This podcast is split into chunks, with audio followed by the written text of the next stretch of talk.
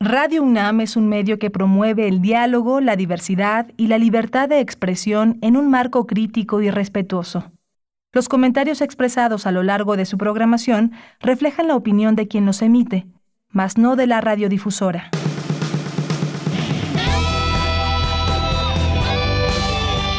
Prisma RU. Relatamos al mundo.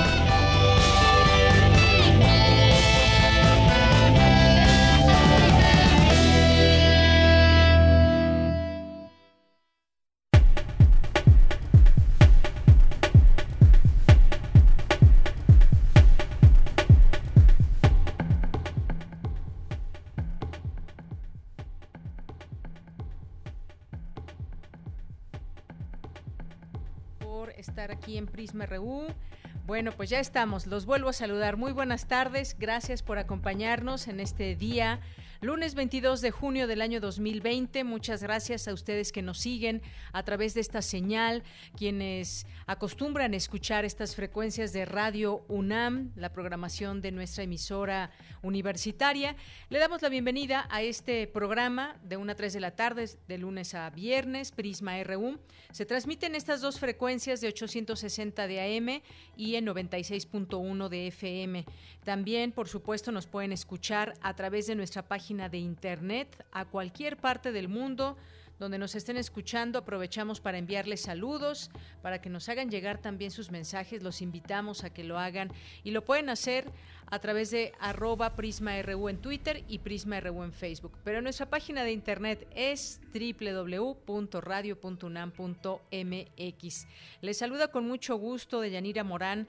Gracias por iniciar con nosotros esta semana, esta semana de junio que ya se nos está yendo el sexto mes del año y seguimos en una situación donde hay que estar alertas, bien informados, seguir las indicaciones y pues resistir ante esta situación que embarga al mundo que hay en México también. Y también por supuesto saber y tener presente que somos parte de la solución y somos parte de esa solución en primer lugar, como decía, estando bien informados, pero sobre todo siguiendo las indicaciones en todo momento para tratar de evitar el mayor número de contagios posible y que pronto podamos salir de todo esto. Sabemos que hay en marcha estudios de tratamientos, la vacuna, sin duda alguna, será la mayor solución a ello, pero no hay fecha exacta, no hay fecha para saber cuándo saldrá la vacuna y cuándo se haría llegar todas esas dosis a todo el mundo que lo requiere. Hay miles de personas que siguen muriendo hoy en día a causa de la COVID-19. Bien, pues saludo también allá en cabina a mi compañero Rodrigo Aguilar en la producción, a Denis Licea en la asistencia, a Coco Montes en los controles técnicos. Muchas gracias por estar eh, aquí con todos nosotros y haciendo posible también desde allá, desde, desde nuestra emisora en Adolfo Prieto número 133, haciendo esto posible, haciendo este programa y esta información y esta posibilidad de llegar a nuestro público a través de estas frecuencias. Bien, pues el día de hoy vamos a, tener pues el reporte, el reporte de esta enfermedad, cómo van los números en México. También vamos a tener una conversación más adelante con la doctora Irma Manrique Campos, que es doctora en economía por la Universidad Pacific Western University de San Diego. Vamos a conversar con ella sobre esto que se informa desde el SAT, que tienen la mira a 10.000 factureros, alistan órdenes de aprehensión.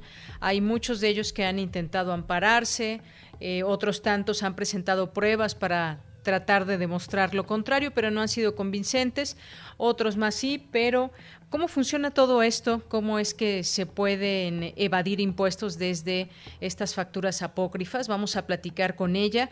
Mucha gente eh, quizás como usted, como yo, que nos están escuchando también, pues pagan sus impuestos puntualmente. De otra manera, pues muchas veces o no les pagan en su trabajo o simple y sencillamente pues lo van a visitar del SAT. Ahora no tanto con esta contingencia, pero puede ser que hasta los visiten del SAT para exhortarle a que pague sus impuestos. ¿Esto qué, qué significa y cómo es que debemos, debemos de tener un buen comportamiento entre el SAT y el SAT también para sus contribuyentes, sobre todo los que son puntuales. Vamos a hablar de este tema. Vamos a tener también el día de hoy una conversación con Rosa Marili Zárate, que es la directora de la Escuela Nacional de Enfermería y Obstetricia, la ENEO. Con ella vamos a platicar sobre lo que está haciendo la UNAM a través de, de pues, de esta Escuela Nacional de Enfermería, que es una colaboración también con Fundación UNAM, que ponen en marcha la campaña Protege a un pasante de enfermería y personal de enfermería de la UNAM Dona un Kit. Nos va a dar información sobre esto y esta campaña que sigue vigente. Vamos a tener aquí a Monserrat Muñoz para que nos platique las invitaciones virtuales de la sala Julián Carrillo. También vamos a tener en nuestra segunda hora, este fin de semana se vivió una jornada de violencia tremenda en eh, Guanajuato. Eh, vamos a platicar con Oscar Balmen, que es periodista, es especializado en temas de seguridad, y vamos a platicar sobre estos videos que se dieron a conocer de el conocido como El Marro, este capo que desafía al gobierno y se desata una violencia terrible allá en Guanajuato, sobre todo en, Celaya, en esa zona en carreteras y en algunas zonas. Vamos a platicar con él, nos tendrá aquí un perfil de este personaje y también de lo que de lo que está en este momento en marcha con respecto a este delincuente. Bien, y también tendremos a este presunto delincuente, aclaro. Y vamos a tener también hoy que hoy que es lunes la cartografía con Otto Cázares, por supuesto, no se la pierdan como todos los lunes. Vamos a tener también a Tamara Quirós en Cultura que tiene una entrevista con María Teresa Uriarte, 15 años del fallecimiento de la historiadora Beatriz de la Fuente. Así que no se pierdan esta información el día de hoy. Desde aquí relatamos al mundo. Radio UNAM es un medio que promueve Relatamos al mundo. Relatamos al mundo.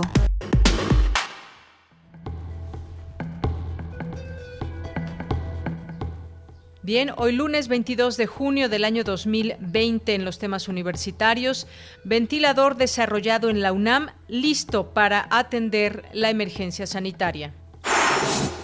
Resaltan académicos que el uso del cubrebocas puede reducir el riesgo de contagio hasta más del 50%. Firmeza, empatía y liderazgo son algunas de las características de las mujeres líderes al frente de sus países durante la COVID-19. En materia nacional, el presidente Andrés Manuel López Obrador afirmó que se creó un sistema de recaudación paralelo con el que se cometió un millonario fraude por parte de factureras que comenzaron a operar hace 10 años. La Comisión de Cambios anunció hoy que el Banco de México subastará el próximo 24 y 29 de junio 7 mil y 4 mil millones de dólares respectivamente entre instituciones de crédito con el objetivo de renovar los vencimientos de las operaciones celebradas en abril pasado y ofrecer liquidez adicional en dólares. La Comisión Federal de Competencia Económica considera que la nueva política de confiabilidad de la Secretaría de Energía viola la competencia económica. En el estado de Guanajuato hubo 33 homicidios durante el fin de semana, de acuerdo con el reporte diario de víctimas elaborado por el Grupo Institucional del Gobierno Federal. En materia internacional, la cifra total de contagios de COVID-19 en el mundo superó este lunes la barrera de los 9 millones. Un análisis de la Asociación del Genoma Completo, publicado en el New England Journal of Medicine, encontró 50% eh, más de riesgo y vulnerabilidad para personas del grupo sanguíneo A que se contagien de COVID-19. Campus RU.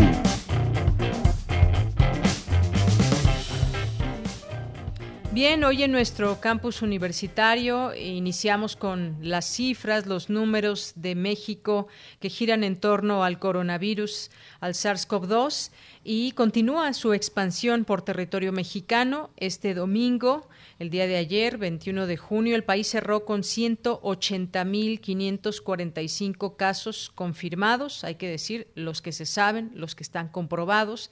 Habrá otro número que no, no se sabe aún, de los cuales 24.225 se encuentran activos, activos. Además, se reportan 21.825 defunciones. Es 1044 más que el día anterior.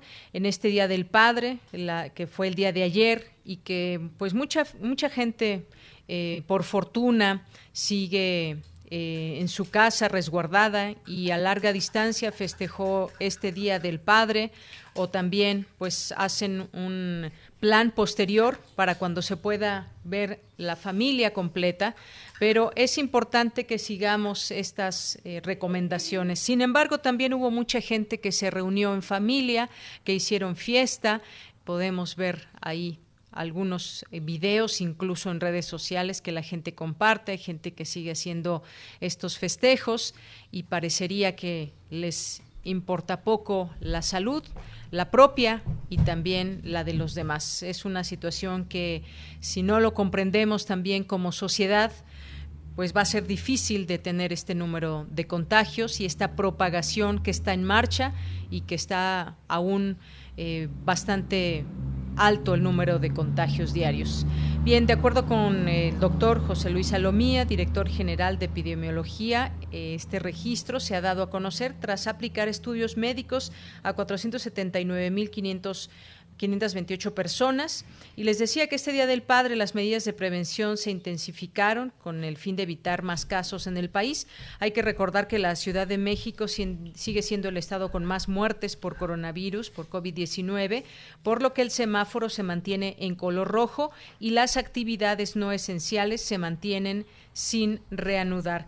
El día de ayer también hubo algunas de las palabras que dio a conocer el doctor Hugo López Gatel, que retomamos, habló también de los papás que han perdido la vida por esta enfermedad. Vamos a escucharlo. Quisiera dar un último mensaje que es, dado que hoy fue el Día del Padre, primero felicitar a todos los eh, padres de México, abuelos, que son parte importante de las familias, que han estado presentes y que han estado lidiando junto con sus eh, demás familiares, mujeres y hombres, esta pandemia. También eh, cabe señalar que la mayor parte de las personas que han fallecido por COVID han sido hombres, más del 65%, y la mayoría más de 50 años. Entonces es probable que una proporción importante de ellos hayan sido padres y hayan dejado de estar con sus familias este año. Perder a un padre eh, igual que perder a una madre o perder a cualquier familiar, es algo sumamente dramático. Y claro, cuando pensamos en que la epidemia tiene este curso durante esta fecha poco referencial, pues también es doloroso. Yo entiendo eso perfectamente, porque perdí a mi padre hace 21 años en un Día del Padre. Pero quiero externar mi, mis condolencias a todas las familias que hayan perdido a su padre eh, durante estas fechas de la pandemia y seguir echándole fuerza, ganas, eh, intensidad, solidaridad, muy importante la solidaridad con la familia, con la comunidad, con el país entero y manteniendo tranquilidad, orden, disciplina y saldremos adelante. Bien, pues ahí las palabras del doctor López Gatel y pues una felicitación a todos los papás por el día de ayer, por supuesto, y pues ahí están estos números que debemos también nosotros estar en esa eh, en esa conciencia de saber que podemos hacer mucho nosotros como sociedad, más allá de decir lo está haciendo bien, lo está haciendo mal el gobierno, nosotros somos los que tenemos también una gran gran responsabilidad en todo esto. Así que sigámonos cuidando. Y nos vamos ahora a la información de mi compañera Cristina Godínez, ventilador desarrollado en la UNAM, listo para atender la emergencia sanitaria. Cuéntanos, Cristina, adelante. Hola, ¿qué tal, Deyanira? Un saludo para ti, para el auditorio de Prisma RU. Expertos del Laboratorio de Instrumentación Espacial del Instituto de Ciencias Nucleares de la UNAM, desde que inició la pandemia, se dieron a la tarea de trabajar en el diseño de un respirador para personas con COVID-19 que fuera económico, portátil y que se pudiera fabricar de manera sencilla en nuestro país. El equipo ha sido probado conforme a las especificaciones que deben cumplir instrumentos de este tipo para dar atención a pacientes. El desarrollo universitario está a la espera de la revisión técnica por parte de la Comisión Federal para la Protección contra Riesgos Sanitarios para su uso en pacientes. Gustavo Medina Tanco, responsable del laboratorio, expresó que el ventilador fue sometido a pruebas de laboratorio para posteriormente verificar su funcionamiento al ser conectado a un pulmón artificial en el Instituto Nacional de Ciencias Médicas y Nutrición Salvador Subirán y en el Instituto Nacional de Enfermedades Respiratorias. En la última fase fue probado en las instalaciones de la Facultad de Medicina Veterinaria y Zootecnia de la UNAM con seres vivos, comprobando que puede mantener con vida a una persona de hasta 80 kilogramos. El doctor Medina Tanco indicó que el proyecto cuenta con el apoyo de diversas empresas que han provisto de componentes para la fase de desarrollo del ventilador y que ya comenzaron a buscar los componentes que donarán para la producción de por lo menos 100 instrumentos.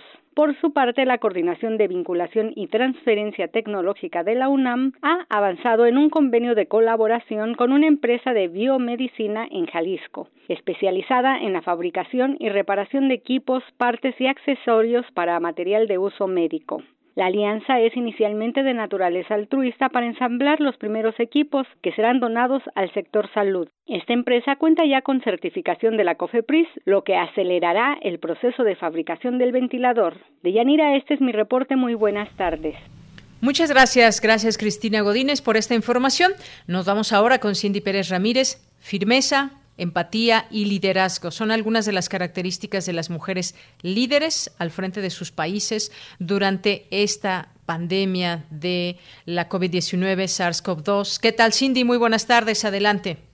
Deyanira, muy buenas tardes a ti y a todas las personas que están escuchando Prisma RU. De los 193 estados de la ONU, 20 están liderados por mujeres. La mitad de ellas están en Europa y en esta pandemia han gestionado de manera adecuada la emergencia sanitaria. Ante este panorama se llevó a cabo la conversación virtual La Era de las Mujeres en tiempo de coronavirus, organizada por la Facultad de Ciencias Políticas y Sociales de la UNAM, en donde el embajador José Cruz y González señaló que los casos de mandatarias de Alemania y Nueva Zelanda han demostrado una formación sólida.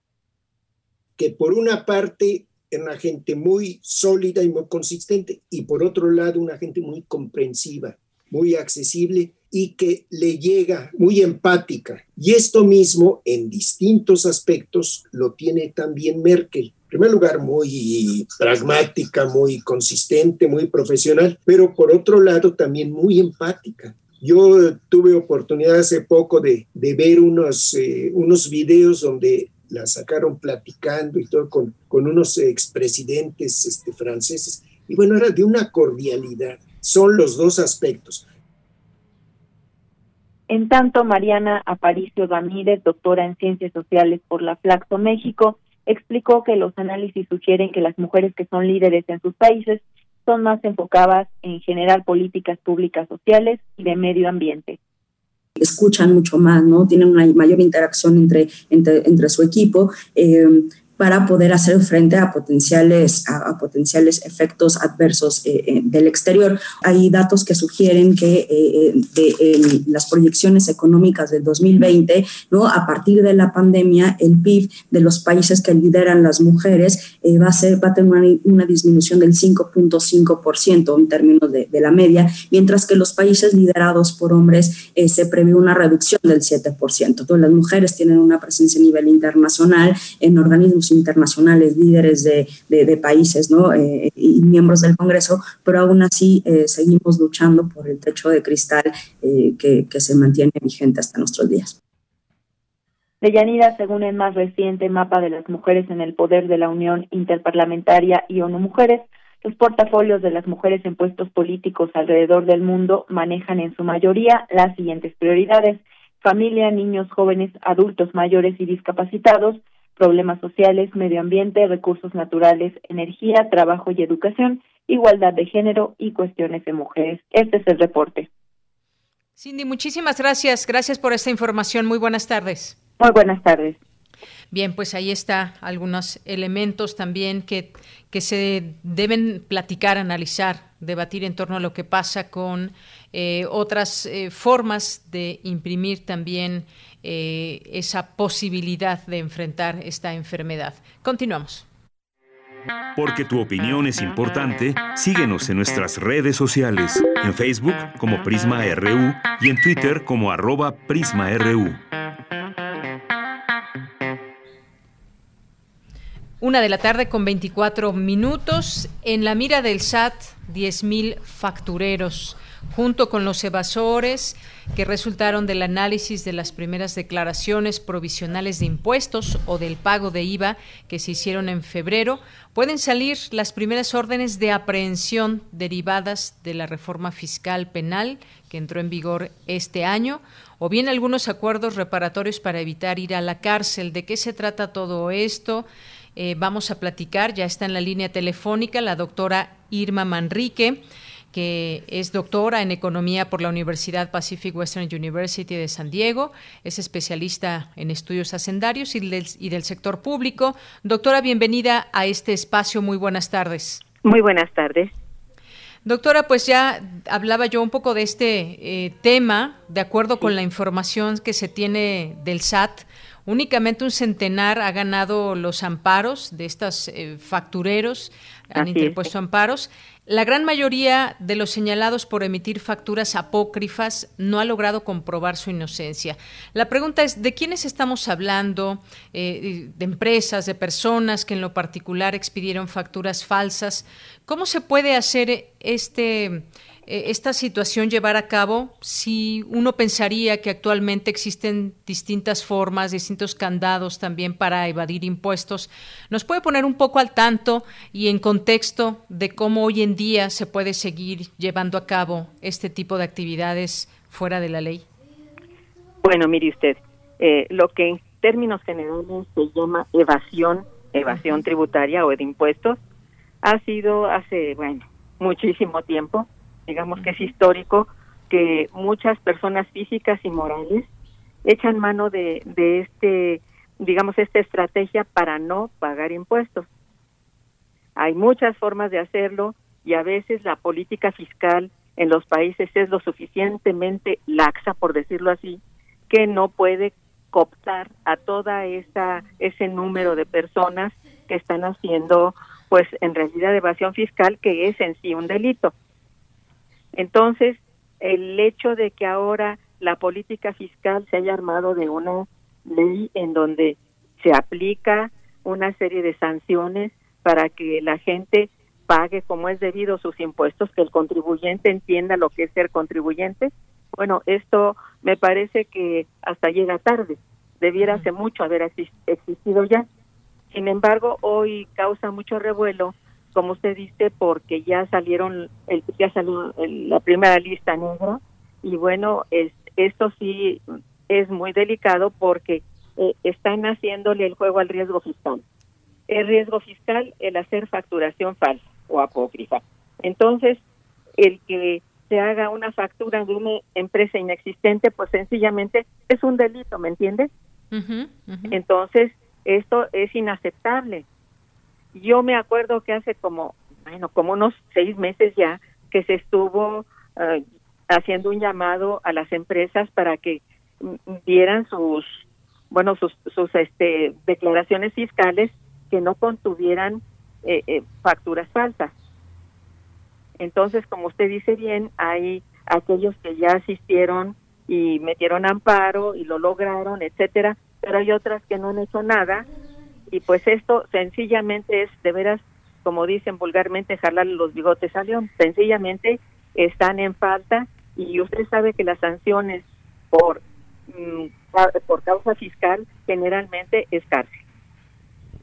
Eh, generalmente es cárcel. sí, generalmente no se andan por las ramas este, los, las autoridades fiscales y esto es motivo de, de la sanción más pesada que es ir a la cárcel si no pagas tus impuestos o si los evades, incluso si los eludes, si te logran demostrar ilusiones, también es motivo de sanción. Entonces, hace tiempo ya que existe, pues, eh, existe la, la, pues, el acto de sancionar a la gente que no paga sus impuestos cuando lo pescan, pues lo pescan y usted sabe bien, ha habido muchos ejemplos de gente famosa o no famosa que va a dar a la cárcel porque no ha pagado. si de momento tiene para pagar eso que no ha pagado más la sanción que significa, porque son multas muy fuertes, pues eh, saldrá libre. Pero si no, pues tendrá que pagar con cárcel. y doctora, sí, dígame. Sí, en todo esto, como usted bien dice, la evasión pues tiene también, es un delito finalmente y se tiene que pagar por ello. Uno de, una de estas formas de evadir impuestos es expedir estas facturas apócrifas, es decir, estas facturas que eh, presumen una compra o presumen un gasto que en realidad no existe. Y yo recuerdo hace mucho, muchos años, porque también ha ido cambiando la forma en que presentamos nuestros impuestos, nuestras facturas. A mí me cuesta trabajo imaginar esto de la evasión porque pues normalmente ya todo pasa vía electrónica y pues bueno, creo que ahí se cierra una puerta para, para, tratar de evadir los impuestos. Hace mucho tiempo lo que de lo que se quejaban las autoridades era, por ejemplo, que se fuera y pasaba mucho que la gente se iba a comprar sus facturas falsas a Santo Domingo, ahí en el centro, y así las presentaban. Eso ya no existe, supongo yo, con estas nuevas tecnologías de meter todo electrónicamente. Sin embargo, pues, ¿qué significa también para, para las arcas del gobierno todo esto? ¿Qué tanto implica? Y usted mencionaba, hay personajes famosos, y hay que decirlo, personajes ricos y empresas que tienen muchas ganancias y que intentan evadir impuestos. Eso es increíble, pese a las miles y millones de ganancias que tienen, pese a ello, intentan evadir impuestos. Así es, eso no, no es obvio para que si no se la saben, haya algún contador que es muy hábil y les dice cómo y lo hacen y le pagan bien al contador. Entonces, sí hay la manera de estar evadiendo continuamente el pago de impuestos. Esto usted sabe, bueno, no puede menos que ser eh, pues un delito grave y en países como el nuestro que tiene una baja recaudación, hacer esto pues es francamente inaceptable, ¿no le parece? Me parece que sí, por supuesto. Entonces, el que ahora ya haya una, una modificación en, en las leyes punitivas hacia esto, pues me parece muy bien que se haga porque en todas partes del mundo ha habido cambios en ese sentido y bueno, sí se les escapan de todos modos, porque usted sabe que hay la forma de fugar el, el capital. En países como este, en donde no está penado que el dinero salga, se va y se va a paraísos fiscales. Y allí no hay nadie que le diga nada ni paga nada.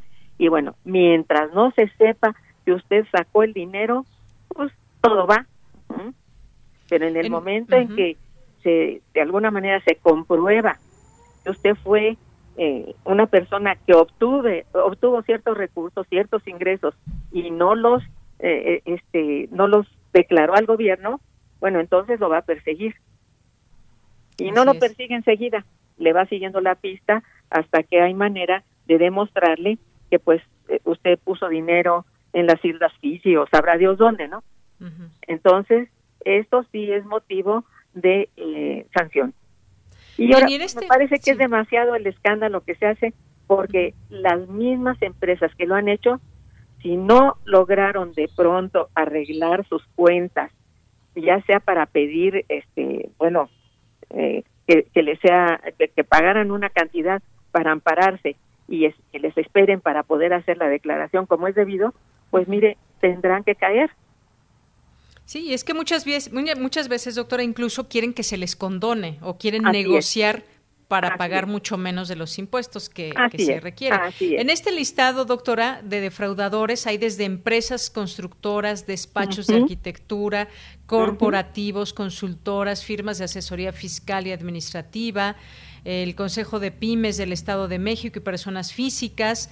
La lista negra, como usted me menciona, y que es una lista negra que publica el SAT en su portal y en el diario oficial de la Federación, se deriva de las notificaciones que envía a los presuntos defraudadores. Y el motivo es que se, se les identifica como emisores de comprobantes fiscales sin contar con los activos personal, infraestructura o capacidad material. Que lo respalden. Exacto, estoy leyendo este, este parrafito del periódico Universal, que así lo publicaba, y dice, para prestar los servicios o producir, comercializar o entregar los bienes que amparan tales comprobantes. Es decir, que ya les caen con todas las pruebas y es difícil que, que, puedan demostrar lo contrario en este sentido. En este caso, ¿qué procede? Yo mencionaba esto de cómo afecta las arcas del, del gobierno, pero también la pregunta quizás puede ser, ¿cómo le hace el gobierno para que estas personas paguen? ¿Se podrán declarar no sé si en quiebra algunas o se podrán declarar que simplemente no tienen dinero para pagar sus impuestos. ¿Qué, qué es lo que debe proceder en todo esto, doctora? Bueno, procede según lo que diga la ley. le confieso que no conozco esta nueva ley que salió, pero si usted no paga con, con los recursos que debe, entonces paga con, con falta de libertad. Con cárcel. Con cárcel, es lo que he dicho al principio. Entonces esto mire, a nadie asombra en ninguna parte del mundo, porque si hay este una una espada de Damocles que les cae por arriba es cuando no pueden demostrar inocencia con respecto a la, a, la hacienda pública. Entonces, pues eh, ese era el riesgo, la gente lo tiene que asumir como tal y bueno, informarse bien, asistir a las autoridades fiscales tributarias correspondientes y ver cómo está su asunto. Y ahí sí, bueno, mire, habrá quien sí tiene los recursos para pagar. Y esto es importante para la recaudación. Es muy necesario que este país recaude no con más impuestos, no con los que no se pagan, con aquellos que se evaden. Y son demasiados en este país. ¿eh? Bueno, ahora se, se alude que por la pandemia, pues que les perdonen, les condonen, que eso no es de condonación. La verdad es que no debe ser lo siento mucho, digo, pueden haber ocurrido catástrofes enormes y todo, eh, está allí la, digamos, el, el expediente que no, no se va a mover en tanto no se cumpla como es debido. Esta ley, las leyes fiscales son así, de un solo tajo. Y debiera haberse aplicado hace muchísimo tiempo, ¿verdad?, en este país. Entonces, pues eh, el que ahora se esté haciendo cierto, mm, parece un gran escándalo, pero pues no debiera ser. Creo que esto es natural. En este sentido, le, le, anotamos una palomita al gobierno en ese sentido con estas, digamos, nuevas medidas, estos procedimientos que está llevando a cabo para tratar de que termine o que pare esta evasión de impuestos. Aunque bueno, ya también se había dicho, doctora, que, que y había salido también una, un exhorto, el mismo presidente lo dijo, a las empresas, a grandes empresarios que paguen sus impuestos. Algunos lo hicieron, no sé si todos, ya no, ya no supe si todos, pero, pero es, es justo y es necesario. Así es, así es, señorita. Es justamente lo que tiene que ser. Y eso no es cosa de ni corazón blando, ni la gran reforma fiscal. No, es sencillamente medidas que han estado presentes siempre y que si no se aplican es porque no se quiere. Bien. Bueno, pues ahora es que así debe ser. Bueno, ni modo. ¿Mm? Pues sí, así está este tema. Yo sé que a mucha gente pues no, no les gusta o no nos gusta pagar impuestos, pero es pues algo que oiga. es algo que aceptamos y que pues es bueno, un deber es, un, deber, ciudadano. Exactamente, exactamente. Y hay que presentar las facturas debidas, pero facturas reales y con respecto a lo que gastamos y pues bueno, ya creo que quienes estamos en todo esto sabemos el procedimiento, sabemos perfectamente lo que está dentro y fuera de la ley. ¿Algo más que quiera agregar, doctora? No, mire, yo celebro que realmente ahora se quiera proceder ya de manera tajante, definitiva, porque si no, bueno, estamos pasando por por blandengues, ¿no cree? yo creo que debe pues hacerse, porque la, la ley, la, la fiscalidad propiamente, la, la hacienda es así, es un deber de todos contribuir, por eso se llama contribuyentes. Y todo aquel que tenga ingresos, todos los que tenemos un ingreso, sobre todo de cierto nivel en adelante, porque aquí hay una omisión del el pago de impuestos, sobre todo el impuesto sobre la renta, a los que ganan mínimo o de las, digamos, de los niveles más bajos de ingresos. Bueno, quién sabe hasta dónde, porque cada año se hace la ley. Si la ley va avanzando sobre esos también, también esos habrán de pagar. Aunque le voy a decir, como no son los únicos impuestos que se pagan, y en este, digamos, en este tipo de política, de política tributaria mexicana, es todavía muy, no digamos, no, no es lo mejor. ¿Por qué? Porque todavía es altamente regresiva. ¿Qué quiero decir con esto? Está recayendo la imposición sobre gente de bajos ingresos. Estoy hablando del IVA y de el IEPS. Y este lo pagamos todos, todos, todos. ¿eh? No, no hay ahí diferencia de niveles de ingresos. Si usted va y compra gasolina o si va y compra algún otro producto o servicio que está dentro del IEPS, usted paga impuestos, independientemente de sus ingresos. Entonces, por eso es regresiva. ¿Cuál es la progresiva? Aquella que considera a los de mayores ingresos para que paguen más, que pague más el que más tiene. Esa es una política fiscal progresiva que tiene una tributación francamente justa. Pues aquí está muy lejos. Pues sí. Bueno, pues nos quedamos con eso. No quiero imaginar, doctora, cómo se negocia o se negociaba antes con los grandes deudores, qué se negociaba para que no pagaran sus impuestos completos, pero ha sucedido durante décadas. Así es. Doctora, muchas gracias. Con donación muy, muy fuerte durante mucho tiempo. Muy fuerte, muchas muy gracias a ustedes, que tengan muy buena tarde. Muchas gracias, doctora. Hasta luego. Fue la doctora la doctora Irma Manrique Campos, doctora en Economía por la Universidad Pacific Western University de San Diego y especialista en estudios hacendarios y del sector público. Continuamos. Queremos escuchar tu voz. Nuestro teléfono en cabina es 55 36 43 39. Relatamos al mundo. Relatamos al mundo. Una con 40 minutos. Ya está la doctora Rosa Marily Zárate Grajales, que es directora de la Escuela Nacional de Enfermería y Obstetricia, la ENEO. ¿Qué tal, doctora? Bienvenida, muy buenas tardes. ¿Qué tal, Deyanira? ¿Cómo estás? Muy buenas tardes a todos. Gracias, estoy muy bien, muchas gracias, doctora. Espero que usted también se encuentre muy bien. Hoy nos va a platicar sobre, pues, esta, eh, esto que está en marcha, esta colaboración, esta campaña para eh, ayudar y proteger a un pasante de enfermería y personal de enfermería de la UNAM y se llama esta campaña Dona un Kit. Me gustaría que, que nos comente sobre este tema, que nos diga cómo se puede ayudar para el público que nos está escuchando. Muchas gracias. Mira, en efecto es una campaña que hemos iniciado recientemente eh, con la colaboración de la Fundación UNAM, la UNAM y la Fundación UNAM para apoyar con un kit eh, a los pasantes en servicios sociales y a las enfermeras clínicas y enfermeras tutoras clínicas que están en las instituciones de salud y que tenemos muchas. Esta campaña no solamente atenderá a los pasantes del ENEO, sino a los pasantes de enfermería de la UNAM, de FE Zaragoza, de FE Iztacala, quienes el día primero de agosto inician su proceso de ingreso al servicio social en las instituciones del sistema de salud.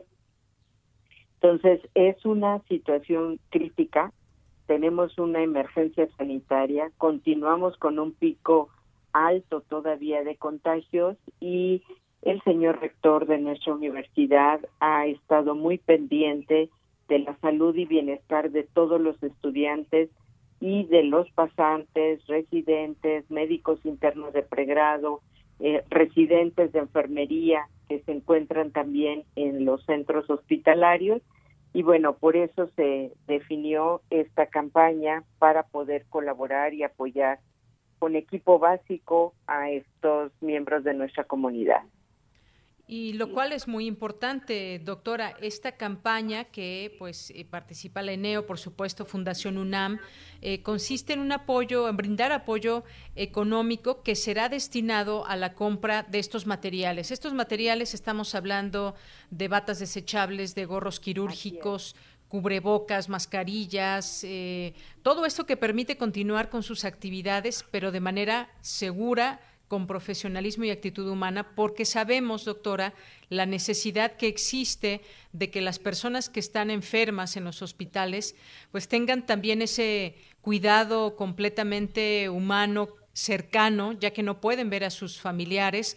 Eh, estos pasantes, los doctores, las enfermeras, pues tienen en sus manos también esa gran labor de estar cerca de ellos, eh, estar cerca de ellos sin contagiarse y darles también pues aliento y quién mejor que ellos que, que conocen todos estos protocolos para estar en contacto con las personas enfermas. Por supuesto, o sea, es inevitable que las enfermeras eh, estemos en contacto con las personas, o sea, no podemos hacer eh, teleenfermería aún, ¿no? Tenemos que estar cercanos a las personas y estar cercanos también implica un factor de riesgo. Eh, y hay equipos de protección muy importantes que deben los, los colegas saber utilizar y aplicar para evitar el contagio dentro de las instituciones. Eh, si bien sabemos que hay una serie de, de compañeros, médicos, enfermeras, camilleros, trabajadores sociales y demás que se han contagiado eh, en las instituciones y lo que menos queremos es que quienes nos cuidan estén enfermos, porque si no, ¿quiénes nos van a cuidar más adelante? Y más o menos en el país son 22 mil a 25 mil pasantes de enfermería que se integran al sistema de salud anualmente a realizar una labor para la cual han sido convocados, ¿no? Por ley tenemos que hacer servicio social para devolver a la sociedad lo que la sociedad ha invertido en los eh, en la formación universitaria de estos profesionales, pero queremos que vayan protegidos, que vayan y que estén cerca de las comunidades en los centros no solo hospitalarios, sino también en los centros comunitarios, porque ahorita todo el mundo ya es sospechoso, nadie sabemos quién tiene, quién es eh, positivo o no, pero finalmente cuando uno atiende de primera línea a las personas, tiene que considerarlas como sospechosos, ¿no? Mientras no se demuestre lo contrario. Entonces, proteger a ellos, a esta comunidad de jóvenes entusiastas que van a cumplir con un servicio social solidario, responsable, humano, técnicamente eficiente, pues requiere de que los universitarios apoyemos esta campaña. Ahora bien, doctora, ¿cómo podemos apoyar? Hay mucha gente que nos está escuchando, ya en otros momentos hemos solicitado también este apoyo y afortunadamente hemos tenido buena respuesta. ¿Nos puede decir cómo es que se puede apoyar esta campaña? Claro, como tú decías, el kit consiste en una bata, en guantes, en gorros, eh, careta y demás, y este equipo va a ser comprado por la vía de la Fundación UNAM. La Fundación UNAM está para servir a los universitarios y abrimos un proyecto con la Fundación UNAM en donde se puede hacer depósito bancario a través de Banamex a la sucursal 0870, la cuenta 533019 y también hay una clave interbancaria con número de referencia. Eh, este, este donativo es deducible de impuestos para aquellos que decidan donar eh, eh, y quieran una, un recibo deducible, se pueden comunicar directamente a la Fundación UNAM al 5340-0900. También en la página del ENEO está disponible una eneo.unam.mx diagonal fundación Ahí están disponibles todos los datos, a dónde pueden donarlo.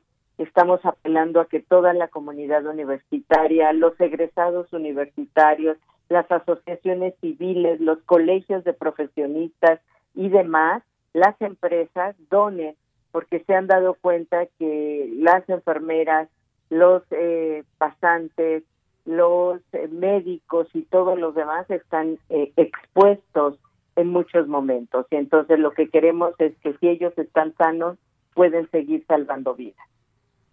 Exactamente, eso es justamente lo importante en estos momentos, doctora, que se pueda salvar vidas el mayor número posible. Las personas que están en el hospital, que además están de una manera diferente a como normalmente eh, se encuentra cuando tienen visitas, cuando tienen esa posibilidad de que algún familiar incluso se quede a dormir con, con, la persona, que se quede para cuidarlo, para recibir información y esté al tanto de lo que se requiere. Ahora esa información se da solamente por teléfono. Las personas no pueden estar al lado de su familia y entonces, pues sí, se requiere siempre personal es una parte muy importante dentro de todo esto y sobre todo ese acompañamiento que se da y que le han dado muchas eh, personas eh, ligadas a este ramo médico, enfermeras, pasantes y todas las personas que trabajan en ello, porque son para muchas personas han sido la las últimas personas que les acompañan, las últimas voces que escuchan.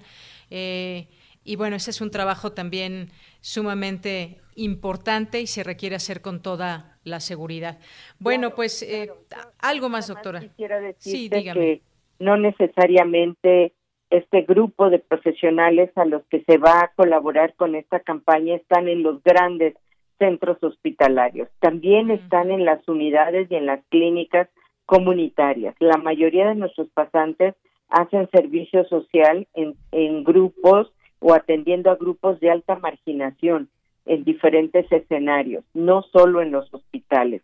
Entonces, ahorita es muy importante que ellos que están en los filtros sanitarios, haciendo triage para identificar signos y síntomas de alarma, también estén protegidos. Y bueno, obviamente también en el contacto del día a día con la familia, con otros personajes, porque además ellos tienen familia. Y cuando regresen a sus familias, a sus centros eh, familiares, pues bueno, tendrán que disminuir el riesgo de contagio a otras personas. Entonces sí es muy importante esta campaña. Por favor, universitarios, donemos, apoyemos a que todos nuestros pasantes se sientan seguros, los pasantes de nuestra universidad y las enfermeras y tutoras clínicas y residentes clínicos de enfermería vayan seguros a cumplir con su función. Muchísimas gracias a Radio UNAM. Por supuesto que sí. Muchas gracias, eh, doctora. Esto que usted menciona también es importante recalcarlo. Están trabajando en clínicas comunitarias, no solamente en los grandes hospitales. Esto, sin duda, también muy importante destacarlo y mencionarlo en este espacio. Muchísimas gracias, doctora. Gracias por esta entrevista. Muchísimas gracias, Deyanira. Gracias a ti.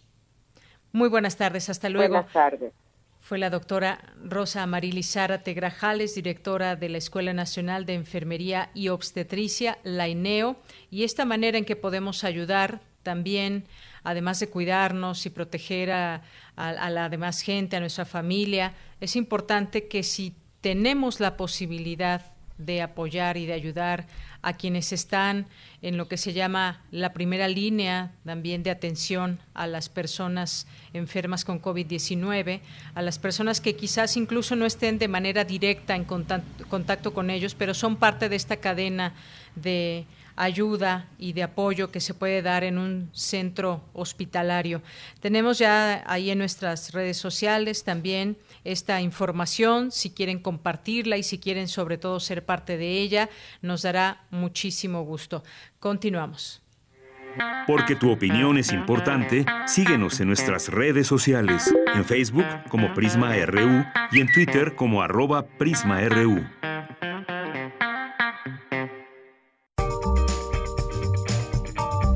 Sala Julián Carrillo presenta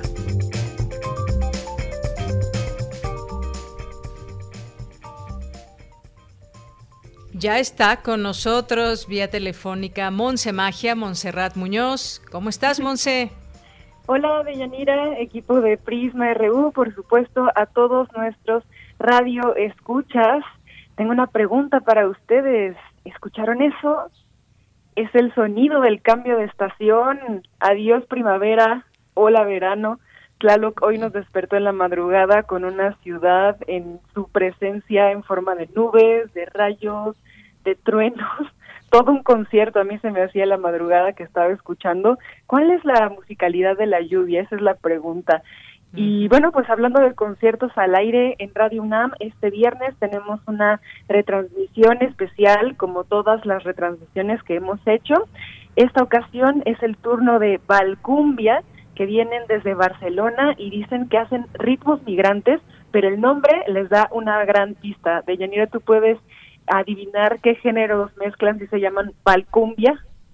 Pues la música de los Balcanes, esa cumbia que tanto nos gusta bailar, Monse. Exactamente. Es una banda muy interesante en su haber, en su componer, porque imagínate que hay integrantes, por ejemplo, la vocalista Ugne, que es de Lituania y hace cantos lituanos, pero en cumbia. De repente Diego Saez, que es de Chile, pero vive en Barcelona. También eh, el trompetista, que es de Italia, y también el saxofonista, y entre todos que se conocieron en esta ciudad, pues decidieron justamente unir los ritmos del mundo con una fusión balcánica, con tintes pues personales y súper sabrosones. El año pasado estuvieron aquí de gira y pues los tuvimos en la sala Julián Carrillo la cuarta semana de julio y pues vamos a retransmitir, de junio, perdón, eh, vamos a retransmitir ese concierto para que todos en casita puedan bailar, puedan gozar, incluso vamos a tener ahí algunas este pues participaciones y anuncios de los integrantes, e invitando a que también pues eh, alrededor de todo el mundo escuchen la frecuencia del 96.1 de FM, del 870M en México y en internet para todo el globo.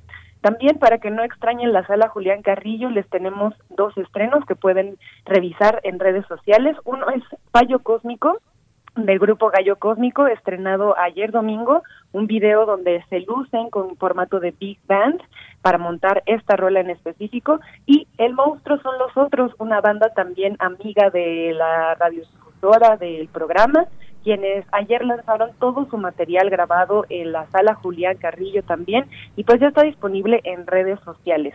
Todo para que ustedes sigan gozando de la música, de las transmisiones, por supuesto, los invitamos a seguir el Facebook de la Sala Julián Carrillo, las redes sociales de Radio UNAM y estar al pendiente porque estamos también pues acoplándonos en ver qué modalidades online podemos tener de nuestras actividades.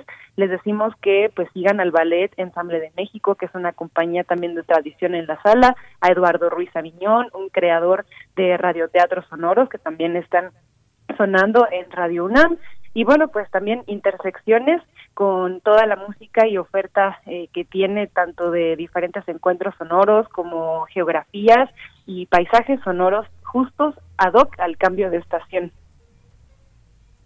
Pues me parece muy bien, Monse, y como bien dices, nos sorprendió tremenda lluvia, tremenda tormenta esta madrugada, con todo y los rayos, los truenos, eh, los pobres perritos temblando en la madrugada, pero pues bueno, así nos sorprendió este esta entrada del, del verano. Qué bendiciones el agua. Les cuento algo a título personal rápido. Aquí tengo en casa, mi casa, su casa, dos golondrinas que están haciendo nido y se dice que una golondrina no hace verano, pero ¿qué tal dos? Si alguien tiene esta experiencia en su patio, la ha tenido, por favor, contáctenme y cuéntenme cómo les ha ido porque estoy súper curiosa de saber qué van a hacer, cómo va a ser su migración y pues en eso también me fijo en la música migrante y con eso también sonrío y los saludo a todos. Muy bien, bueno, pues en arroba Magia te pueden contar. Perfecto, gracias, los estaré leyendo y escuchando y felicidades por el programa y gracias a toda la producción por hacerlo posible. Gracias, Montserrat Muñoz, te mandamos un abrazo desde aquí. Oye, y vamos a vamos a despedirnos con una una canción que por aquí nos van a poner en la en la, en la producción. Bueno, no sé uh. si ahorita o después, a ver si por ahí se escucha y si no, pues va a ser más adelante que la podamos escuchar y que era justamente pues una canción muy ad hoc para esta este día o esta madrugada de cómo nos sorprendió. Ahí ya empieza a sonar, empieza a sonar. ¿Ya la escuchas, Monse? Sí, un poco. Yo me quedo aquí escuchándolos hasta las 3 de la tarde, así que aquí andaré. Ya se escucha la lluvia de la canción. ¡Ay, qué bueno! Ahí está, los dos. Se antoja perfecto para un cafecito, unas buenas historias, la transmisión de Prisma RU, por supuesto. Claro que sí. Un abrazo, Monse. Abrazo sonoro a todos, gracias. Hasta luego. Vamos a seguir escuchando esta música y nos vamos al corte.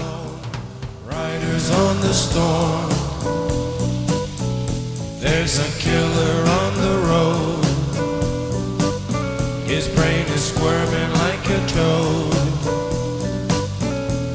Take a long holiday. Let your children play.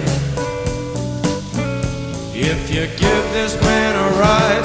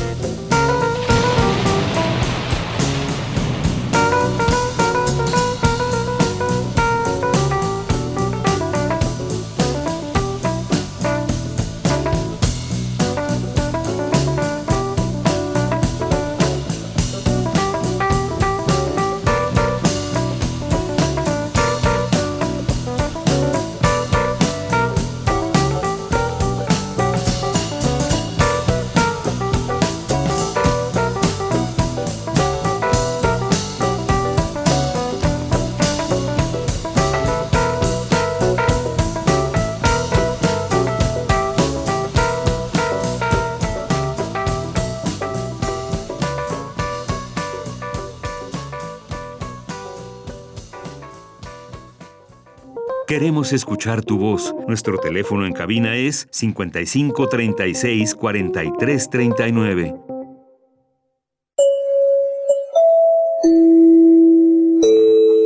...14 de junio de 1937...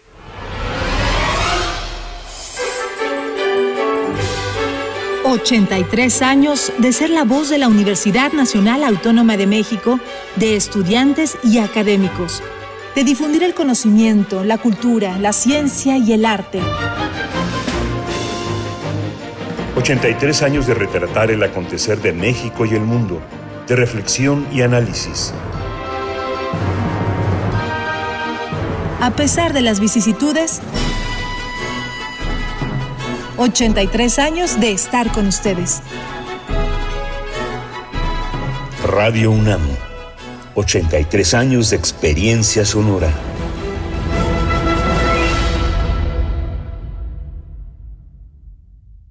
Pidió a los chicos que a la hora del recreo se encontraran en la biblioteca. Empezó planteando el problema a ver si el culpable se declaraba, ha desaparecido un libro y necesito encontrarlo. ¿Quieres saber qué sigue? Ahora que toca quedarnos en casa para cuidar de nuestra salud, aprovecha y lee con tu familia los libros de la colección Árbol. Son gratis y están en INE.mx. En México, tú cuentas conmigo, yo cuento contigo. Contamos todas, contamos todos. INE. En la temporada de lluvias, tu seguridad y la de los tuyos es lo más importante. El viento extremo y las grandes cantidades de agua reblandecen la tierra, arrastran objetos, provocan inundaciones y desbordan ríos y lagos. Infórmate y atiende las indicaciones oficiales. Ten a la mano un kit de emergencias, ponte a salvo. Y sobre todo, no intentes cruzar ríos, arroyos o pasos a desnivel. Con agua trabaja 24 horas al día por ti. Ayúdanos a protegerte. Gobierno de México. Buenos días, soy Margot Glantz. Soy Mario Bellatín. Vamos a tener diálogos informales, Mario Bellatín y yo, donde trabajaremos el tema de la peste a lo largo de la historia. Ojalá nos puedan acompañar. Muchas gracias, los invito cordialmente. Delirios, prisiones y contagios. Un diálogo informal a cargo de Margot Glantz, y Mario Bellatín. Analizarán de manera oblicua lo que sucede en este momento de incertidumbre a través de la obra de autores como Daniel Defoe, Giacomo Casanova, Gavabata y del propio Mario Bellatín. Cuatro sesiones, 22, 24 y 29 de junio y 1 de julio. Sigue las transmisiones por el canal de YouTube de culturaendirecto.unam a las 17.30 horas. Más información en www.grandesmaestros.unam.mx. Invita el programa Grandes Maestros de Cultura UNAM. Tu opinión es muy importante. Escríbenos al correo electrónico prisma.radiounam@gmail.com.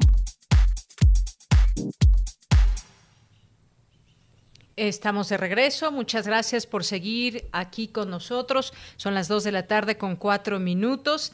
Y gracias a las personas que están siguiendo esta señal y que nos dan alguna señal de que están ahí a través de sus mensajes que recibimos con mucho gusto en arroba prisma.ru y Prisma RU en Facebook. El primero es el Twitter y gracias por estar atentos, pendientes y seguir con esta constancia con nosotros que nos da muchísimo gusto. Bueno, tenemos aquí algunos saludos y un anuncio. A ver, primero vamos a darles a conocer que de hecho ya escuchábamos ahora en, estos eh, anuncios que tenemos en el corte en las voces de Margot Glantz y Mario Bellatín, que tendrán estas conversaciones, delirios, prisiones y contagios, diálogos informales, que la verdad se antoja para escucharlos y se antoja que seguramente serán muy interesantes estas conversaciones. Inician hoy, hoy 22 de junio, continuarán el 24 y el 29 de este mes y hasta el 1 de julio también, en estas fechas, 24, 22, 24 y 29 de junio y 1 de julio a las 5.30 de la tarde desde el canal de YouTube de Cultura en Directo UNAM. Ahí los pueden escuchar y pues vamos, vamos, es una tarde que se antoja para estar escuchando estas reflexiones de estos dos grandes personajes de nuestra universidad. Ojalá que los puedan escuchar y nos compartan también sus opiniones. Como sabemos, Mario Bellatín es un escritor, eh, también Margot Glantz y una académica también de nuestra casa de estudios. Y bueno, ambos, ambos estarán ahí en estas conversaciones y seguramente será interesante. Y después nos platican qué les pareció eh, estas conversaciones y pues aquí también ojalá que en algún momento podamos platicar con ellos sobre estos temas que se van planteando y que se van discutiendo en estos días. Y bueno, quiero mandar saludos ahora sí a las personas que están aquí a través de redes sociales. Le mandamos un saludo muy fuerte, un abrazo a Eddie Eddy, a Estela P. Molatore, a Esteban Rodríguez, a Gervasio Abel Fernández, a Flechador del Sol, a nuestro defensor de Radio y TV UNAM, al Zarco también, em, Mayra Elizondo, Armando Aguirre, que nos dice saludos, buen inicio de semana, apoyemos todos a Fundación UNAM y a todos los médicos, pasantes, enfermeras y personal de salud que están dando la batalla en todo el país. Que así sea, Armando. Muchas gracias y gracias también por su apoyo. Mayra Elizondo, feliz verano 2020 a Prisma RU y a sus radioescuchas. Pide un saludo, pues eh, por error me comí una galleta con nuez y ya llevo ocho horas con migraña. Eso me deprime, pero escucharlos me anima y nos manda muchos besos. ¿Eres entonces alérgica a la nuez, Mayra? Sí, pues te mandamos un abrazo y pues bueno, por error te comiste esa galleta de nuez. Me hiciste recordar también a mi compañera Cindy que le sucede lo mismo con las nueces.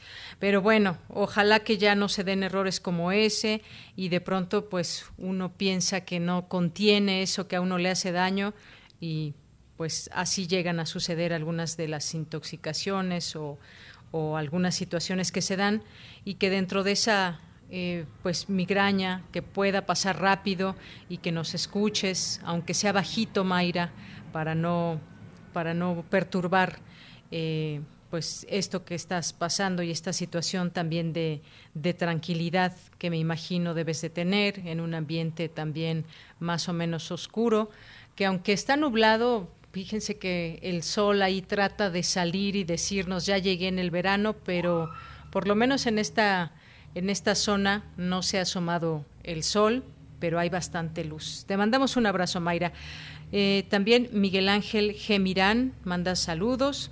Manda saludos también César Soto y nos dice, obligación del pago de impuestos debe ser proporcional y equitativo, acorde a posibilidad del contribuyente, defraudación fiscal y facturas falsas, liga vínculo de empresas fantasma, responsabilidad del contador público y gestor.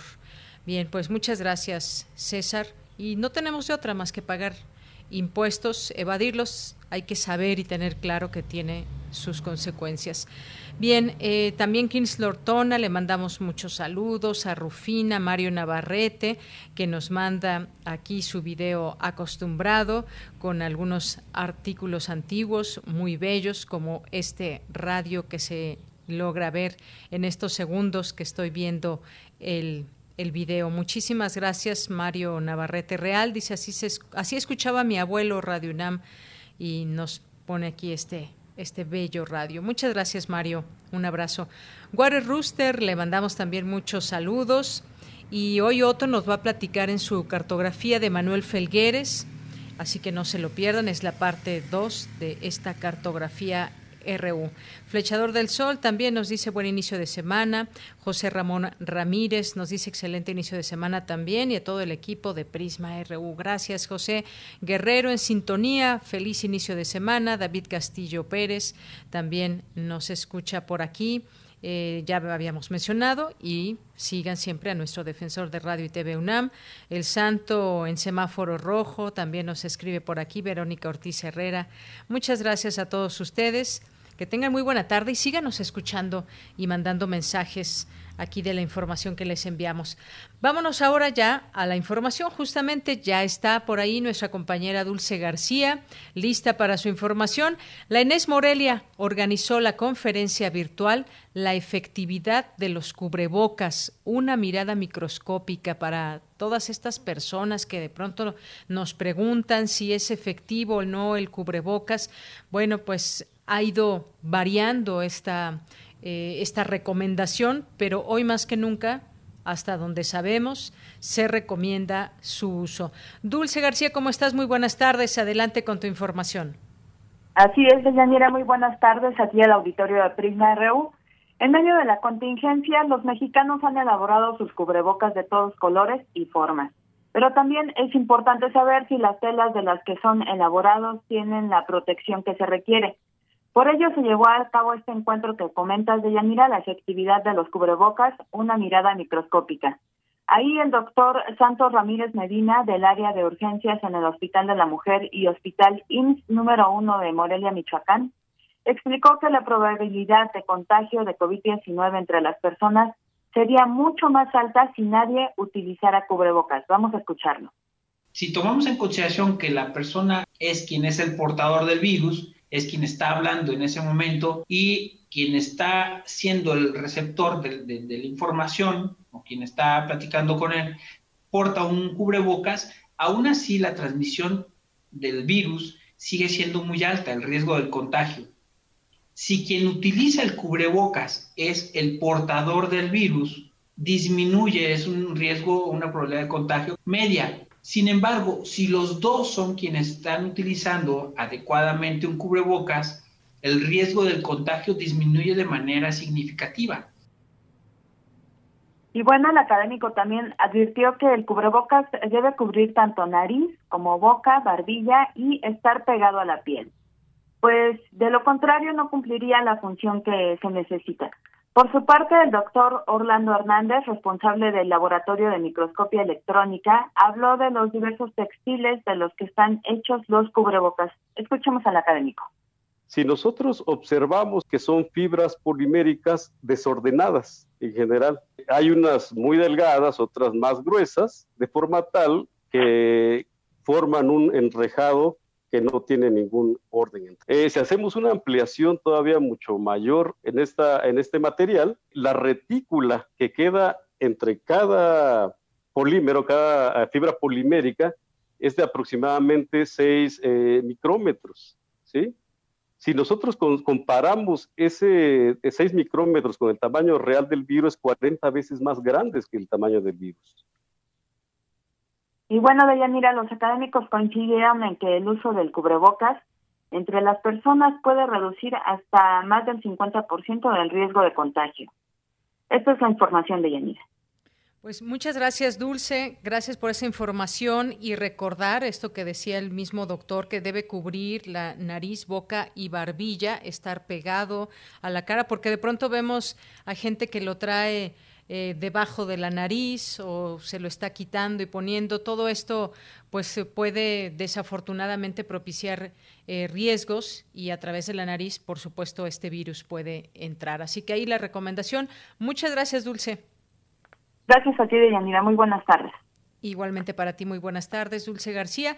Nos vamos ahora con mi compañera Virginia Sánchez. El INACIPE realiza la conferencia interactiva La crisis electoral de 2021, lo que viene. ¿Qué tal, Vicky? ¿Cómo estás? Muy buenas tardes. Hola, ¿qué tal, Bella? Te saludo con muchísimo gusto a ti y a quienes nos escuchan aquí en Prisma RU. Las elecciones de 2021 representarán una jornada compleja por los miles de puestos en disputa en disputa, lo cual implicará un cambio y una crisis, pues se alteran los procesos consabidos y rutinarios del pasado. Y el papel del Instituto Nacional Electoral será importante, pues además de organizar la elección federal, coadyuvará en las elecciones locales, para lo cual este instituto tendrá que desplegar sus recursos de una forma inusitada. Pero además esto se dará en un proceso de pospandemia, con la crisis económica, social y sanitaria, que no dejará de producir efectos sobre la estructura política y también un papel muy importante será el de los gobernadores, quienes seguramente buscarán que quien los sustituya tengan intereses afines. Así lo señaló José Agustín Ortiz Pinchetti, titular de la Fiscalía Especializada en Delitos Electorales, durante la conferencia La Crisis Electoral de 2021 organizada por el Instituto Nacional de Ciencias Penales en el marco de su 40 aniversario. El fiscal destacó que ante esta situación puede haber dos escenarios extremos escuchemos el que dijo pudiera generar un desenlace negativo pues que predomine las irregularidades, sobre todo a nivel local es nuestra mayor preocupación, a nivel de las elecciones de gobernadores, de congresos locales y de eh, presidencias municipales y sus consejos. Esto sucedería inevitablemente si no se logra contener y desviar la tendencia muy arraigada de cometer los fraudes que hemos venido arrastrando en toda la historia de México. Otro aspecto es que nosotros en la Fiscalía Electoral, con el apoyo de la Fiscalía General, no podamos vigilar a los gobernadores y otros agentes y estos organicen fraudes. También otro punto débil podría ser que las reformas al régimen penal de las que he hablado no se aprueben o no haya los desarrollos que estamos esperando. También señaló entre estos aspectos que podrían generar un desenlace negativo, pues es que eh, la pandemia tuviera un rebrote o una duración mayor y pues esto tuviera un efecto en la estructura social y económica y pues por supuesto tendría un impacto en el, proceso electoral. Incluso dijo existe el peligro que afecte la misma jornada electoral. Otro motivo también de, de preocupación y que es importante decir es la acción del narcotráfico, pues en muchos de estos lugares donde pues tienen una incidencia en presidencias municipales que les conviene y bueno pues también hecho estos hechos perniciosos dijo pueden provocar que termine mal pero también existe la posibilidad de un escenario con efectos favorables y de una salida positiva de la crisis electoral. Para ello, señaló el fiscal, estas son algunas de las condiciones necesarias. Bueno, que el INE ha adquirido la madurez suficiente la flexibilidad y la, capacidad de operación para coadyuvar, no solo para promover las elecciones federales de, que se llaman de mitad de término, estas que cambian totalmente la Cámara de Diputados, sino para coadyuvar en las elecciones locales e imponer las reglas del juego de tal modo que los agentes locales, particularmente los gobernadores, no los puedan bloquear. Pero también nosotros, en la Fiscalía Electoral y con el apoyo de la Fiscalía General, tenemos que establecer sistemas de vigilancia efectiva sobre las autoridades locales. Otro punto para que la elección salga bien es que las reformas propuestas al régimen penal, de las que he hablado, prosperen y creen un efecto disuasivo, que sean verdaderamente amenazantes. Que sean verdaderamente amenazantes y digo, pues, y dijo esto detenga pues a, quienes quisieran hacer fraude. Y también dijo, bueno, pues sería importante que desde la presidencia se haga lo necesario para que los encargados de organizar y vigilar las elecciones cuenten con apoyo suficiente para lograrlo y que los efectos de la pandemia sean administrados antes de las elecciones y no desorganice el aparato electoral, así que asimismo que la clase política y sus aliados acepten el cambio profundo que se está dando. De esta manera, dijo, se puede lograr que la limpieza y la equidad en las elecciones pues sean un triunfo histórico y pongan a México en ese elenco de elecciones democráticas. De pues este es mi reporte sobre esta conferencia, la crisis electoral de 2021 que dictó José Agustín Ortiz Pinchetti. Oye, pues muy interesantes también todos estos eh, datos. Eso de la limpieza electoral, pues sí, ojalá siempre a los ciudadanos nos gustaría que sean limpias en todos sentidos. Una jornada que será compleja y que queramos o no también va a estar impactada por esta crisis que estamos viviendo y me refiero a la crisis de la, de la pandemia. vamos a ver también esta organización de parte del INE como, como siempre se ha hecho desde que existe y desde que tiene este, este carisma eh, ciudadano, pero ya vemos gobernadores que desde hace varios meses andan en campaña, eso, eso también habrá que ver cómo, cómo se mide y cómo, eh, cómo se señala quienes se adelantan en todo esto. Hoy por la mañana dice el presidente, sin injerencia, pero me voy a convertir en el guardián de las elecciones. Así que, pues todo mundo quiere llevarse eh, algo en las elecciones, refiriéndome a los políticos. Vamos a ver qué tal la, arman para las próximas elecciones intermedias 2021. Muchas gracias, Vicky. Gracias a ti, Deya. Muy buenas tardes. Muy buenas tardes. Gracias, eh, Vicky. Y pues nos vamos ahora con el reporte internacional de ONU Noticias. Estas son las noticias más destacadas de las Naciones Unidas con Beatriz Barral. La Organización Mundial de la Salud alerta de que no hay que bajar la guardia frente al coronavirus. La pandemia se sigue acelerando. El domingo hubo 183.000 nuevos casos confirmados de COVID-19, el mayor repunte en un día desde que comenzó. Desde hace varias semanas, el epicentro de la pandemia está en las Américas, donde se reportaron 116.000 nuevos casos. Brasil informó de casi 55.000 nuevos contagios y aunque la OMS quiere saber si esta brusca subida se debe a la forma de conteo, le preocupa que haya muchos casos sin detectar porque el número de pruebas sigue siendo bajo. Le sigue Estados Unidos con 36.000 nuevos contagios, una subida que según la organización no se puede atribuir al mayor número de test porque también se refleja en las hospitalizaciones. Además, el director de la OMS alertó de que los países que lograron suprimir la transmisión con éxito están viendo aumentos a medida que reabren sus economías. No hay que elegir entre vidas y economías. Los países pueden hacer las dos cosas. Pedimos a los países que sean cuidadosos y creativos al encontrar soluciones que permitan a la gente seguir con sus vidas de forma segura.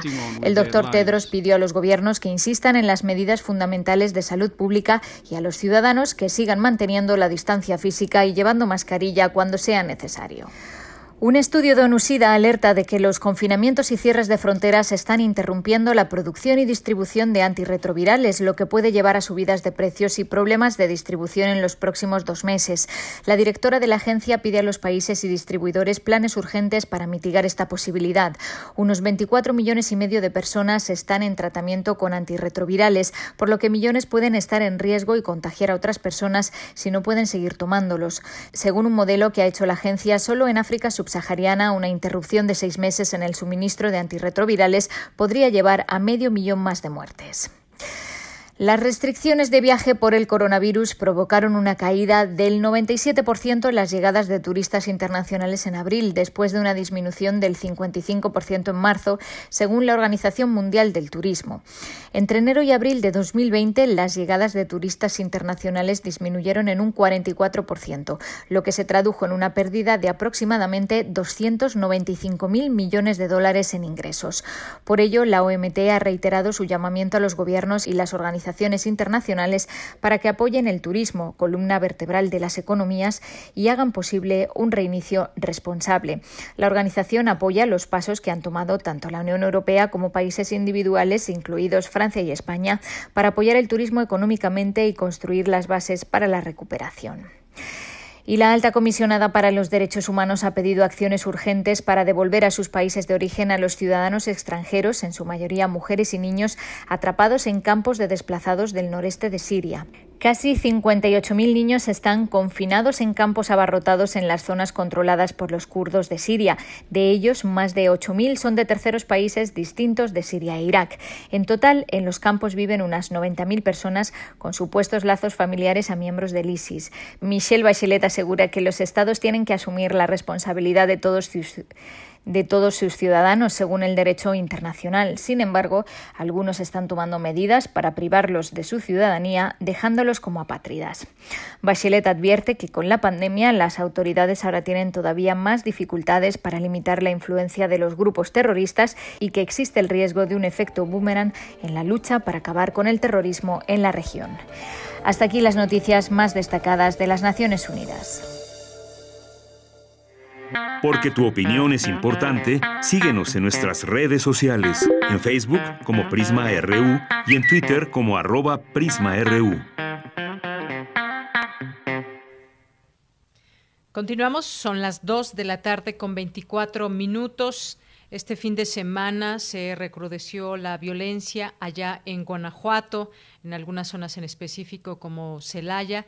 Nuestra otra pandemia, la violencia y todo por la detención de familiares de El Marro, este personaje, eh, José Antonio Yepes Ortiz, que en algún momento ya fue detenido por las autoridades en 2008, logró salir libre tras pagar una fianza.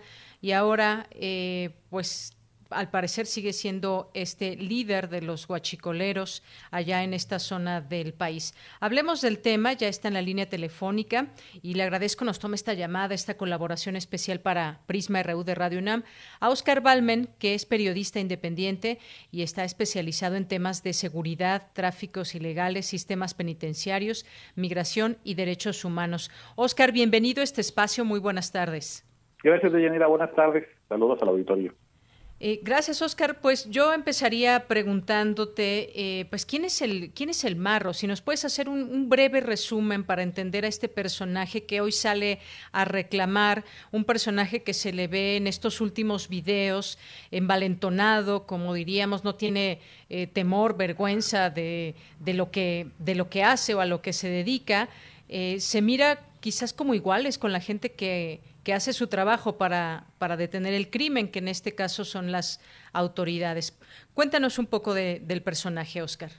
Claro, José Antonio Yepes, el Marro, es el líder del cártel Santa Rosa de Lima, un grupo delictivo que toma su nombre de la comunidad de Santa Rosa de Lima en el municipio de Villagrán, Guanajuato, y cuyo principal actividad era el robo de combustible. Como tú bien dices, él es un líder guachicolero que se destaca por el carisma que tiene. Es un hombre con una muy limitada instrucción académica, es un hombre eh, que incluso entre las anécdotas que se cuentan de las personas que han sido cercanas a él y que ahora ya están detenidos, el marro no usa, por ejemplo, WhatsApp o no usa ningún, ningún eh, software de mensajería instantánea, más que para mandar notas de voz, porque incluso eh, le cuesta mucho trabajo leer y escribir.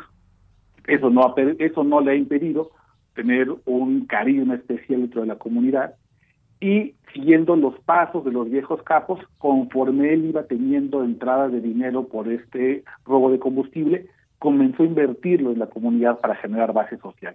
Eso lo ha hecho un hombre muy poderoso en la zona y a diferencia de otros capos como el Mencho, el líder del cártel Jalisco Nueva Generación, o lo que en su momento fue el Chapo Guzmán con el cártel de Sinaloa, él no tiene un cártel con una expresión nacional. No está el cártel Santa Rosa de Lima en otros estados que no sea Guanajuato, al menos no con un poder hegemónico como lo, como lo tienen sus competidores, pero sí su poderío local está bien enraizado justamente en esta base social que construyó con dinero sucio y que cada vez que las autoridades federales han querido aprenderlo, sale rápidamente la gente de la zona de Villagrán, de Celaya, de toda esta este, lugares muy cercanos a Silao, también en Guanajuato, toman vehículos, los roban, los incendian, hacen bloqueos y le permiten a su líder poder escapar eh, de, la justicia.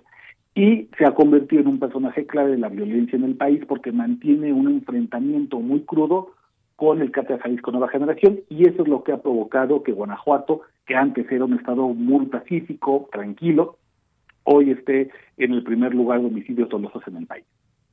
Así es. Bueno, a grandes rasgos, esta es, digamos, eh, su, su, biografía, su contexto en torno a lo que está sucediendo en esta zona del país.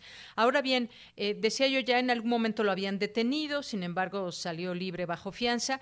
Ahora eh, pues el gobierno, pues sabemos, lo está buscando, pero detiene, detiene a su hermana y, a su madre. Esto provoca un gran enojo en él y esto que decías tú de la poca instrucción y de que le cuesta trabajo leer y escribir, incluso, incluso al expresarse es muy limitado. Me parece que eh, dice más eh, palabras altisonantes que lo que quiere realmente expresar. Pero ahí están los videos, los pueden ver y, a juzgar de, quien los pueda ver. Pero, ¿qué, significa esta detención de, su, de parte de su familia? Que además estas mujeres están acusadas de llevar también la parte financiera. Sí, es muy importante eso. El Marro es un hombre muy desconfiado. Eh, ha sido él, se siente traicionado por algunas personas, así que durante años, al menos los últimos dos, se ha protegido con gente de su máxima confianza que han ido cayendo poco a poco en varios operativos que han hecho tanto el gobierno estatal como el gobierno federal. Por eso es que la detención de su madre, su hermana y la prima, que es lo que sucedió este fin de semana pasado, representa un golpe durísimo para él. Y el hecho de que su madre, una mujer adulta mayor, sea la operadora financiera, indica lo solo que se ha quedado. ¿no? Cómo ha ido perdiendo fichas tan importantes hasta tener que poner a su madre en este rol tan importante para una organización criminal. A la mamá ya la habían encontrado eh, en, en una casa muy cerca de Villagrán, en un eh, residencial eh, country club. Le habían encontrado en una casa varios sobres con dinero en efectivo que se que se pretende, se, se cree que eran sobornos para autoridades locales y habían encontrado incluso armamentos en una de sus casas.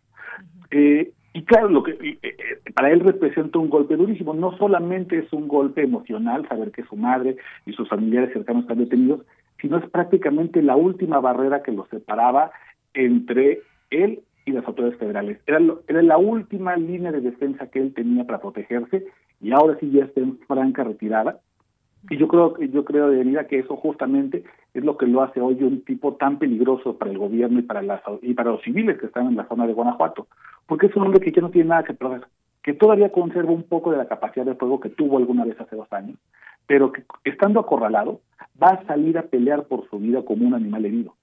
y de hecho el video, los videos que hemos visto que han circulado en redes sociales, adelantan primero que no se va a rendir, él mismo dicho me defenderé con la última bala, Segundo, anuncia una alianza para defender su feudo del cártel Jalisco Nueva Generación, aliándose con el cártel de Sinaloa, algo que ya se sabía en las eh, esferas de inteligencia criminal en el país, que el Marro había comenzado acercamientos con el Mayo Zambada, que a su vez está en su propia pugna por recuperar la estructura del cártel de Sinaloa, y también nos dice que ha cruzado una línea que ni los capos más tradicionales y más poderosos que él habían cruzado, que es dirigirse de esa manera, con esas palabras altisonantes, con esa rudeza al presidente.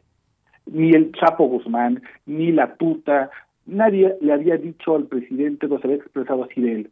Lo que deja ver, evidentemente, es que esto ya no solamente es un conflicto político, ni es un conflicto de seguridad para el secretario Durazo, es ya un asunto personal que el marro caiga en cuestión de días, semanas o meses.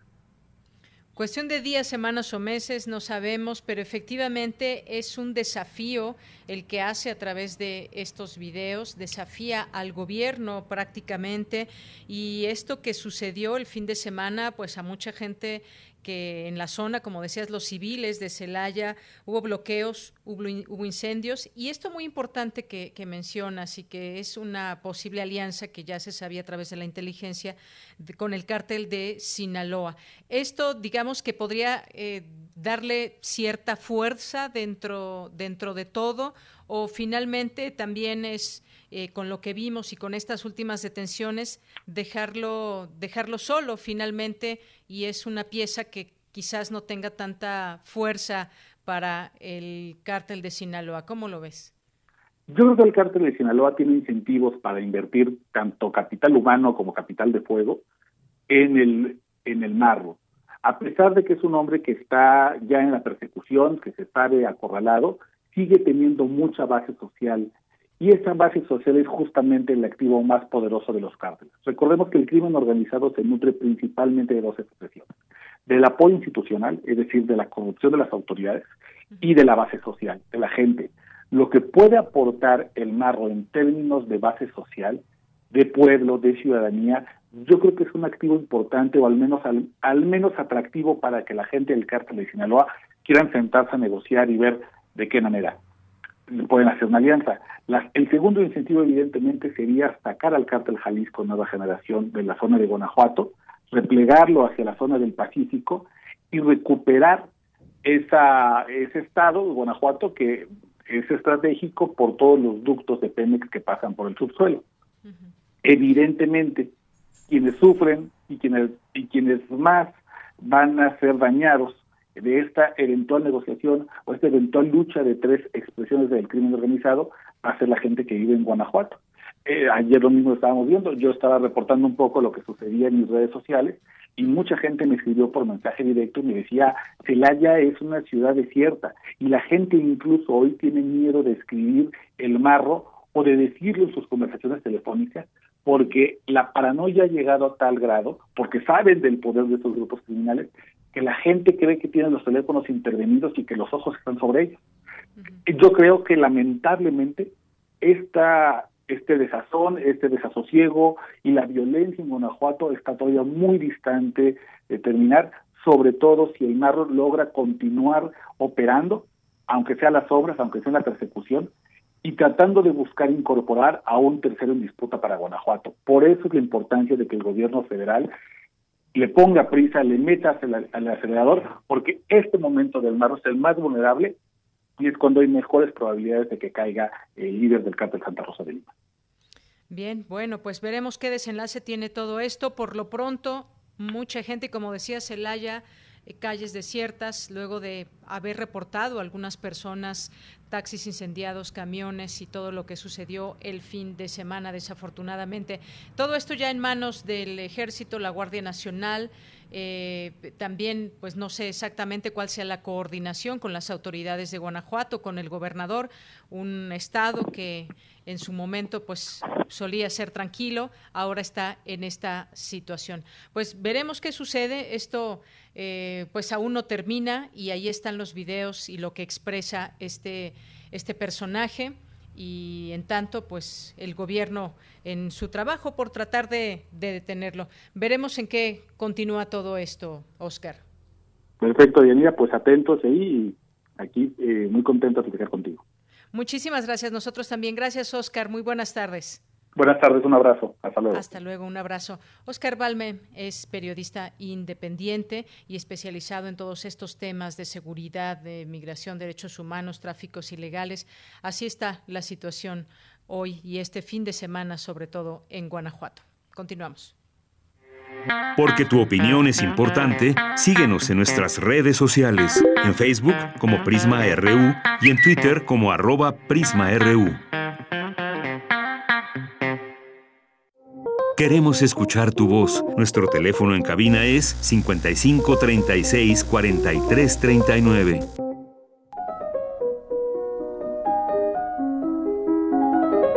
Cartografía RU con Otto Cázares.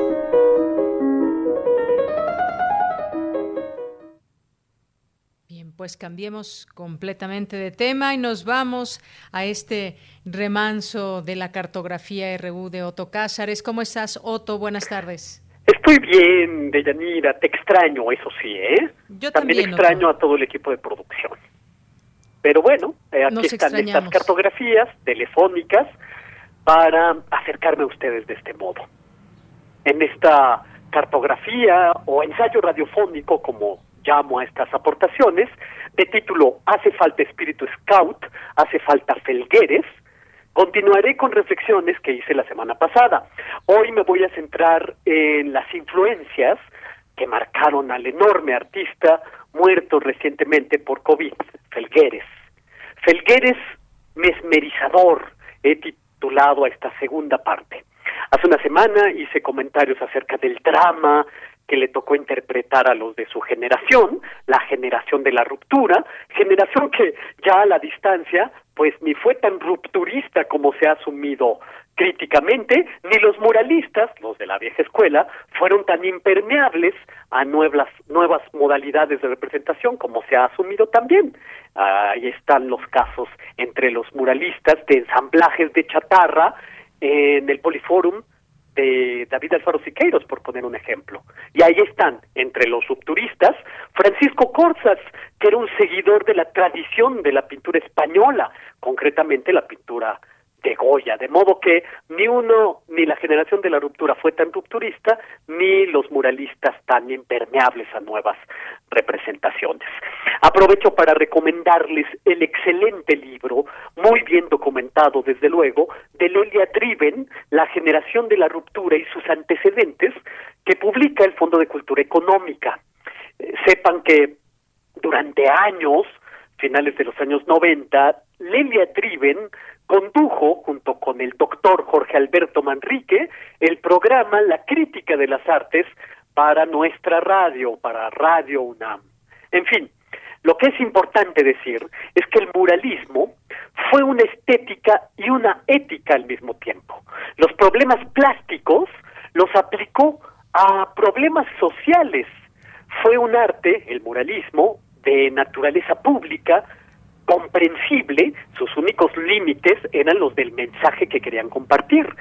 En la generación de la ruptura también hay una ética, pero comprometida con la experimentación, con la abstracción. No hay mensaje que comprender o cachar al aire, como no hay mensaje que comprender en la música absoluta, por ejemplo.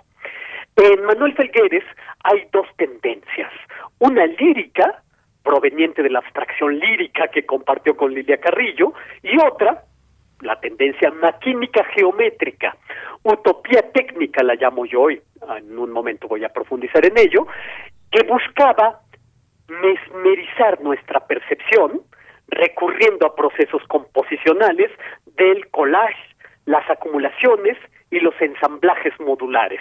Ahorita voy a explicar a qué me refiero con este mesmerizar. Eh, primero voy a, abordar esta tendencia más bien lírica.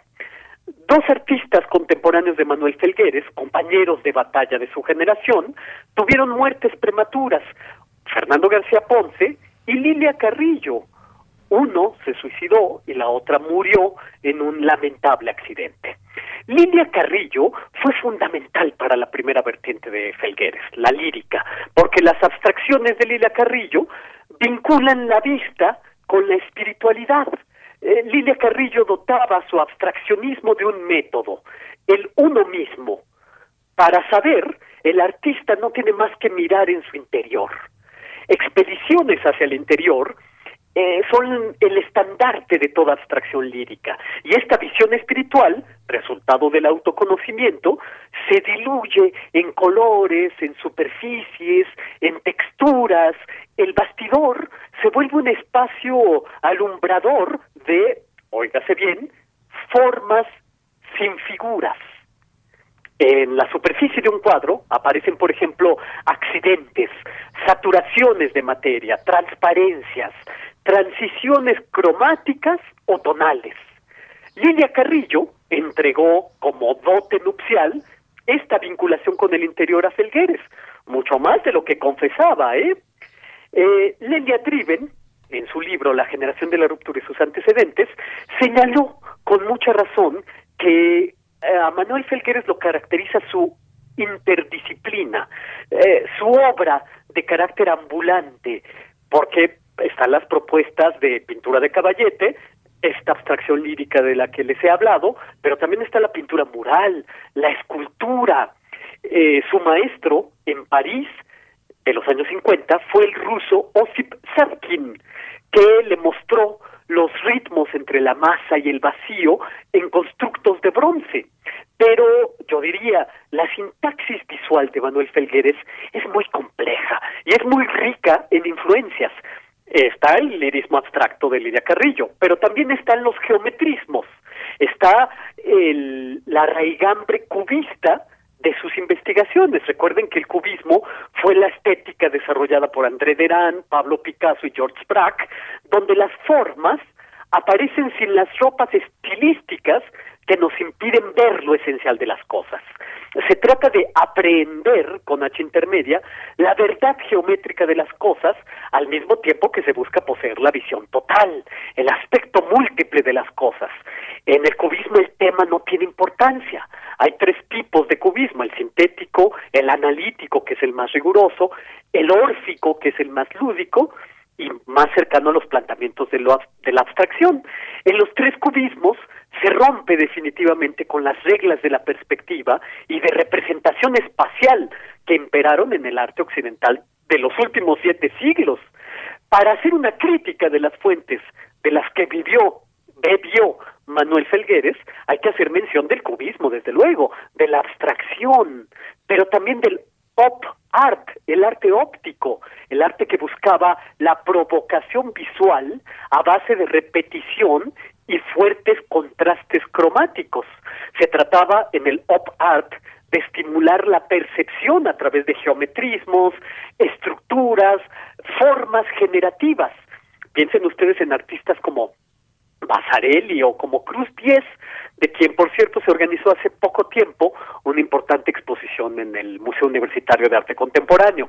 Artistas que a través de efectos ópticos en blanco y negro o en color, a través de la combinatoria, la simetría, dan la apariencia en el plano de lo convexo o dan la apariencia en el plano de movimiento por estímulos ópticos, a diferencia del arte cinético, donde el movimiento es real.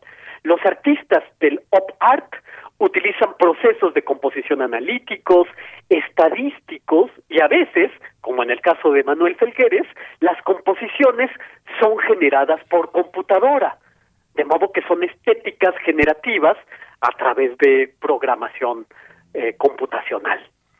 El escritor Juan García Ponce subrayó de la obra de Felgueres este diálogo entre materia y espíritu. Señaló la multiplicación de los elementos que utiliza sin un centro determinado, repetición de elementos que se diferencian a, a fuerza de uh, representarlos 100, 200 veces. Espacio múltiple, fábrica de signos que no señalan sino a sí mismos, decía Juan García Ponce, a partir de unos cuantos conceptos geométricos que buscan una idea. Lelia Driven, por su parte, en su libro, señala la influencia del constructivismo y del futurismo italiano para las máquinas fantásticas de Manuel Felgueres, eh, armónicas piezas de relojería, de maquinaria paródica que son poetizaciones de lo industrial. Y claro, ahí vemos la gran influencia del constructivismo de Tatlin y el futurismo italiano en Felgueres. Futurismo sin su carga ideológica, algo que sí aparece en Siqueiros, por ejemplo. En Felgueres aparece una idea de modernidad, una eh, idea de la era de la técnica y del progreso. Felgueres tuvo sin duda una fascinación por la máquina, máquina sin una función aparente.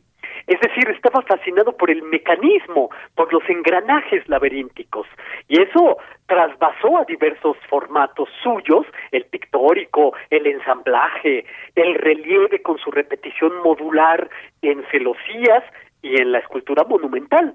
Felgueres fue un maestro de de las escalas, fue imbatible en todas las dimensiones, en la pequeña escala y en la gran escala.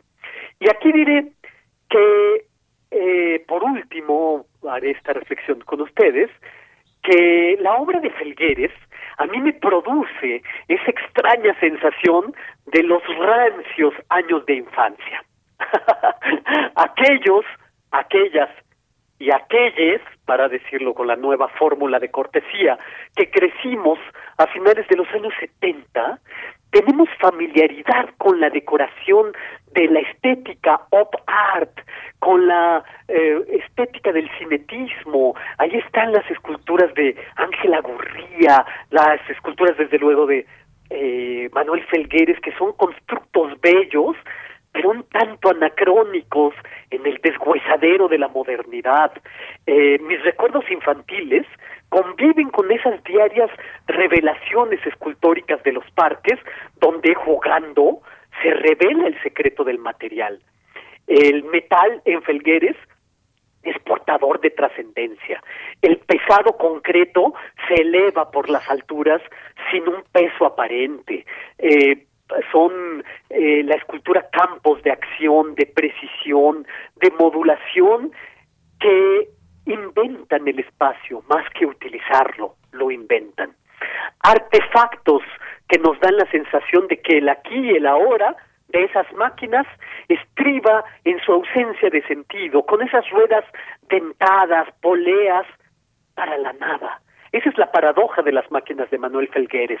No es una máquina musical que produce notas musicales, ni una máquina que puede simular crear pinturas, como esas máquinas que en los años 60 hacía el artista francés Jean Tinguely, máquinas de pintar, es decir, máquinas que tienen una función. En Felgueres no, la máquina es un en sí, algo que hay que contemplar porque sí, una máquina puesta ahí como una cosa para su contemplación.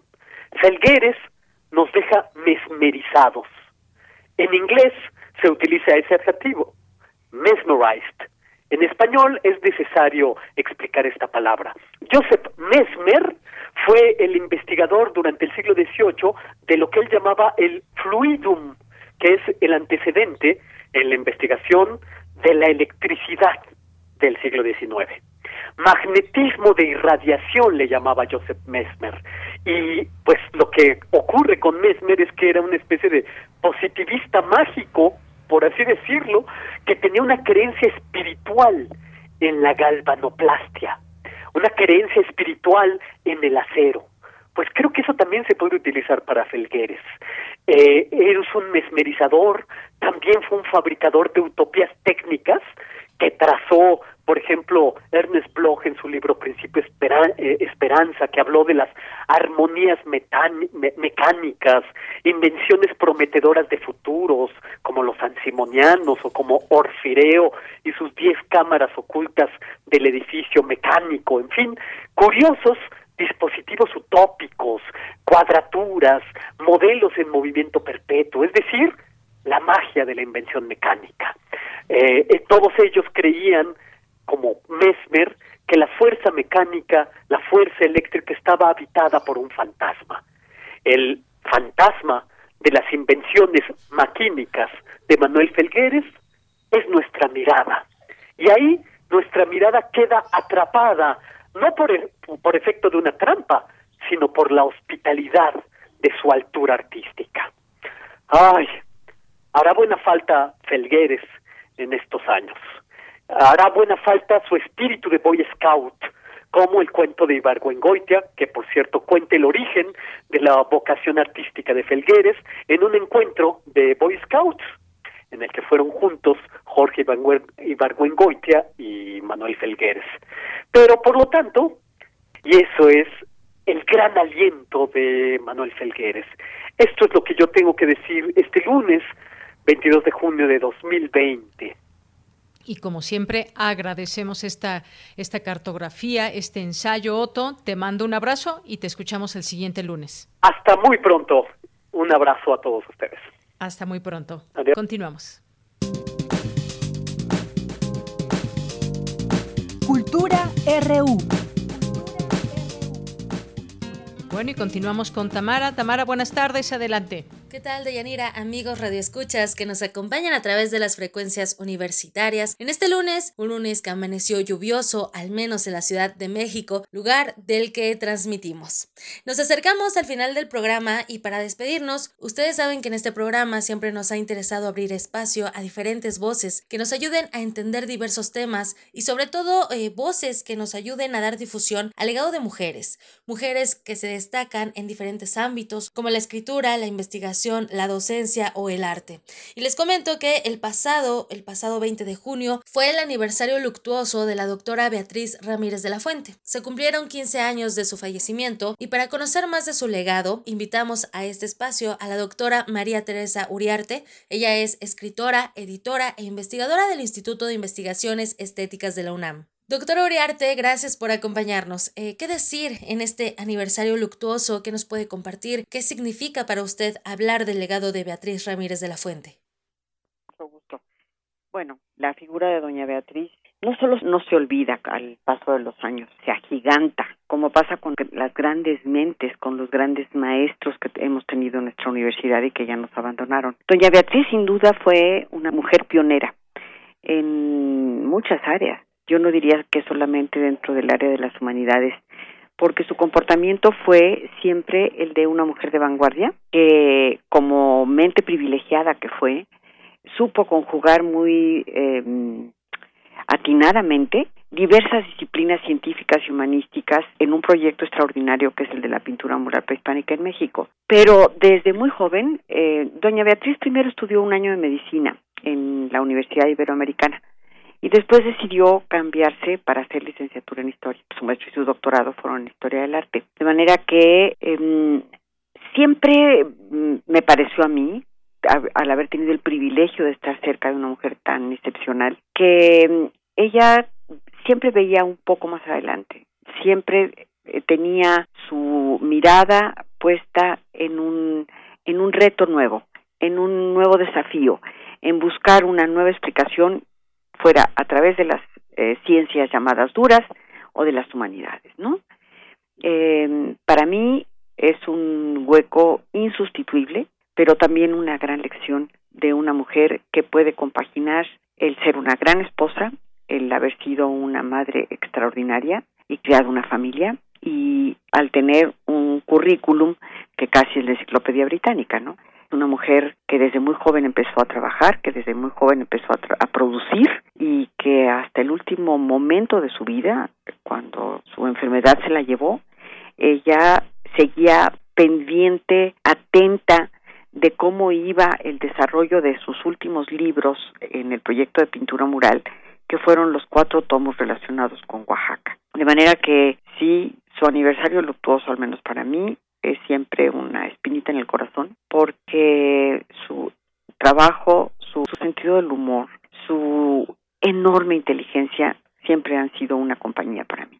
Gracias, doctora Uriarte. Quiero compartir al auditorio, a nuestros radioescuchas, que usted desde el 2010 es responsable del proyecto La Pintura Mural Prehispánica en México, fundado por la doctora Beatriz Ramírez de la Fuente. Ella dedicó más de cuatro décadas al estudio y la difusión de las culturas mesoamericanas, del arte prehispánico mexicano. Usted como doctora en Historia del Arte y como parte del equipo del Instituto de Investigaciones Estéticas de la UNAM, que nos puede compartir sobre el trabajo de Beatriz Ramírez de la Fuente en este tema y también de su labor en este instituto. Bueno, yo creo que la doctora de la Fuente, una de, o una de las grandes aportaciones de la doctora Beatriz de la Fuente, Beatriz Ramírez de la Fuente, al estudio de las culturas indígenas del México prehispánico, radica en el hecho de haber fundado, establecido, eh, dado origen a un proyecto, a una manera de ver.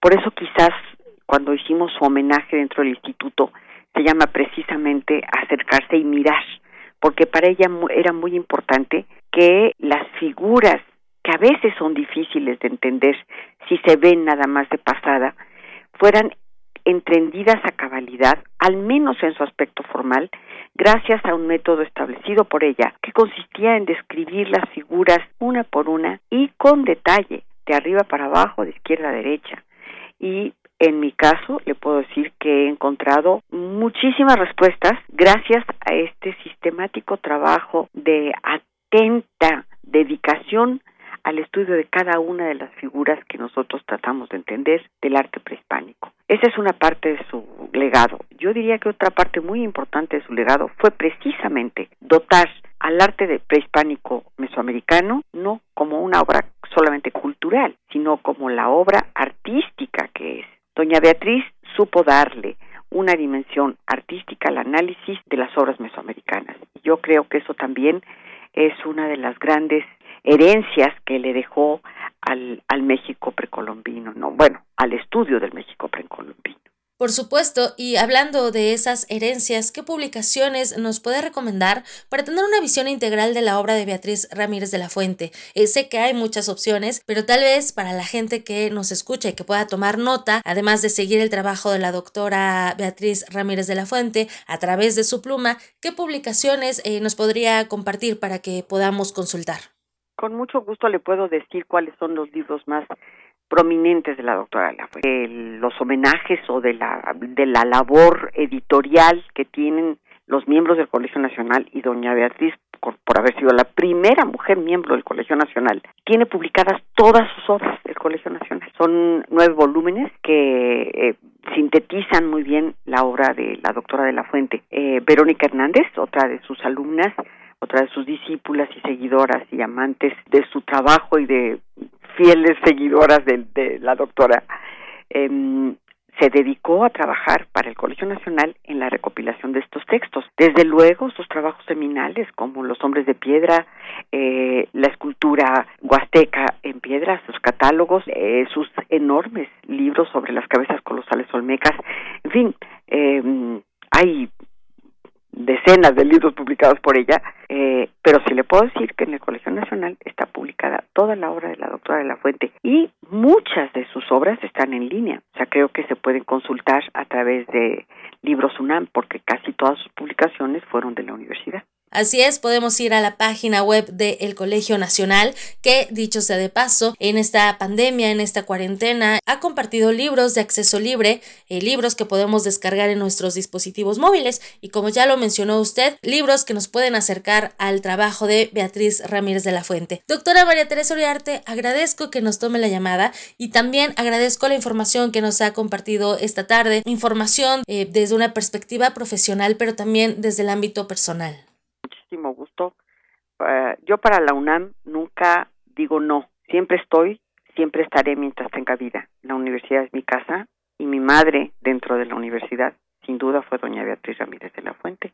Por tanto, yo les doy las gracias a ustedes por darme la oportunidad de hablar sobre ella. Hoy nos reúne el aniversario luctuoso de Beatriz Ramírez de la Fuente, historiadora del arte, autora y coautora de más de una decena de libros, investigadora emérita del Instituto de Investigaciones Estéticas. De verdad, muchas gracias por compartir sus palabras a nuestro auditorio a nuestros radioescuchas. Y claro, dejamos este espacio abierto para que próximamente nos hable más de su trabajo, doctora María Teresa Oriarte. Con muchísimo gusto. Yo le juré a mi maestra que seguiría adelante con el proyecto de la pintura mural prehispánica y pues lo hemos conseguido. También los los eh, volúmenes con todos los tomos publicados de pintura mural prehispánica en México están en línea, o sea, los pueden ver y consultar. Alguno de ellos, por ejemplo, en Cacastla se hizo ya un libro electrónico, que no es lo mismo, porque los otros son PDF, nos cuesta más trabajo eh, consultar una obra en PDF que un libro diseñado exprofeso como libro electrónico pero eh, a mí me llena de orgullo pensar que he continuado con el trabajo de mi maestra y bueno, también que como hija de la UNAM, pues yo trabajo fundamentalmente en las culturas prehispánicas de México. Mi especialidad es el juego de pelota, la pintura rupestre de Baja California, que es lo que más he trabajado, y Teotihuacán, que también son de las zonas. Y ahora estamos metidísimos en el proyecto de pintura mural con Chichen Itza, una ciudad que está llena de enigmas y que creo que vamos a resolver algunos de ellos y que el público que nos escucha puede con el tiempo, porque todavía estamos apenas en proceso de investigación, pero les mantendremos informados cuando se publiquen nuestros libros. Seguramente haremos una versión electrónica de los mismos para poder consultarlos en línea. Bien, qué bueno que nos comparte esta información que seguramente interesará a muchos. Estaremos al pendiente de estas publicaciones para acercar a la gente a este amplio abanico de posibilidades para seguir dando difusión al arte prehispánico y por supuesto a su labor en este ámbito, doctora Uriarte. Gracias a ustedes por llamarme. Y bueno, pues por eso la universidad es la universidad. Tenemos especialistas en todas las áreas y tenemos medios de, de divulgación del conocimiento científico que se genera en la universidad eh, de muchas maneras, ¿no? Para todos en Radio UNAM, con mucho cariño, un abrazo, con una sana distancia y al fin desde el teléfono no se nota. Así es, que esté muy bien. Hasta luego. Ella fue la doctora María Teresa Uriarte, investigadora del Instituto de Investigaciones Estéticas de la UNAM. Muchas gracias por escucharnos. Hasta mañana. Que tengan muy buena tarde. Bien, pues hasta mañana nos volvemos a escuchar. Muchas gracias por sintonizarnos. Recuerden que ya ya tenemos una nueva estación, el verano está en marcha. Muchas gracias por estar con nosotros. Mañana tienen una cita a la una de la tarde. Soy de Yanira Morán. A nombre de todo el equipo, muchas gracias. Buenas tardes y buen provecho.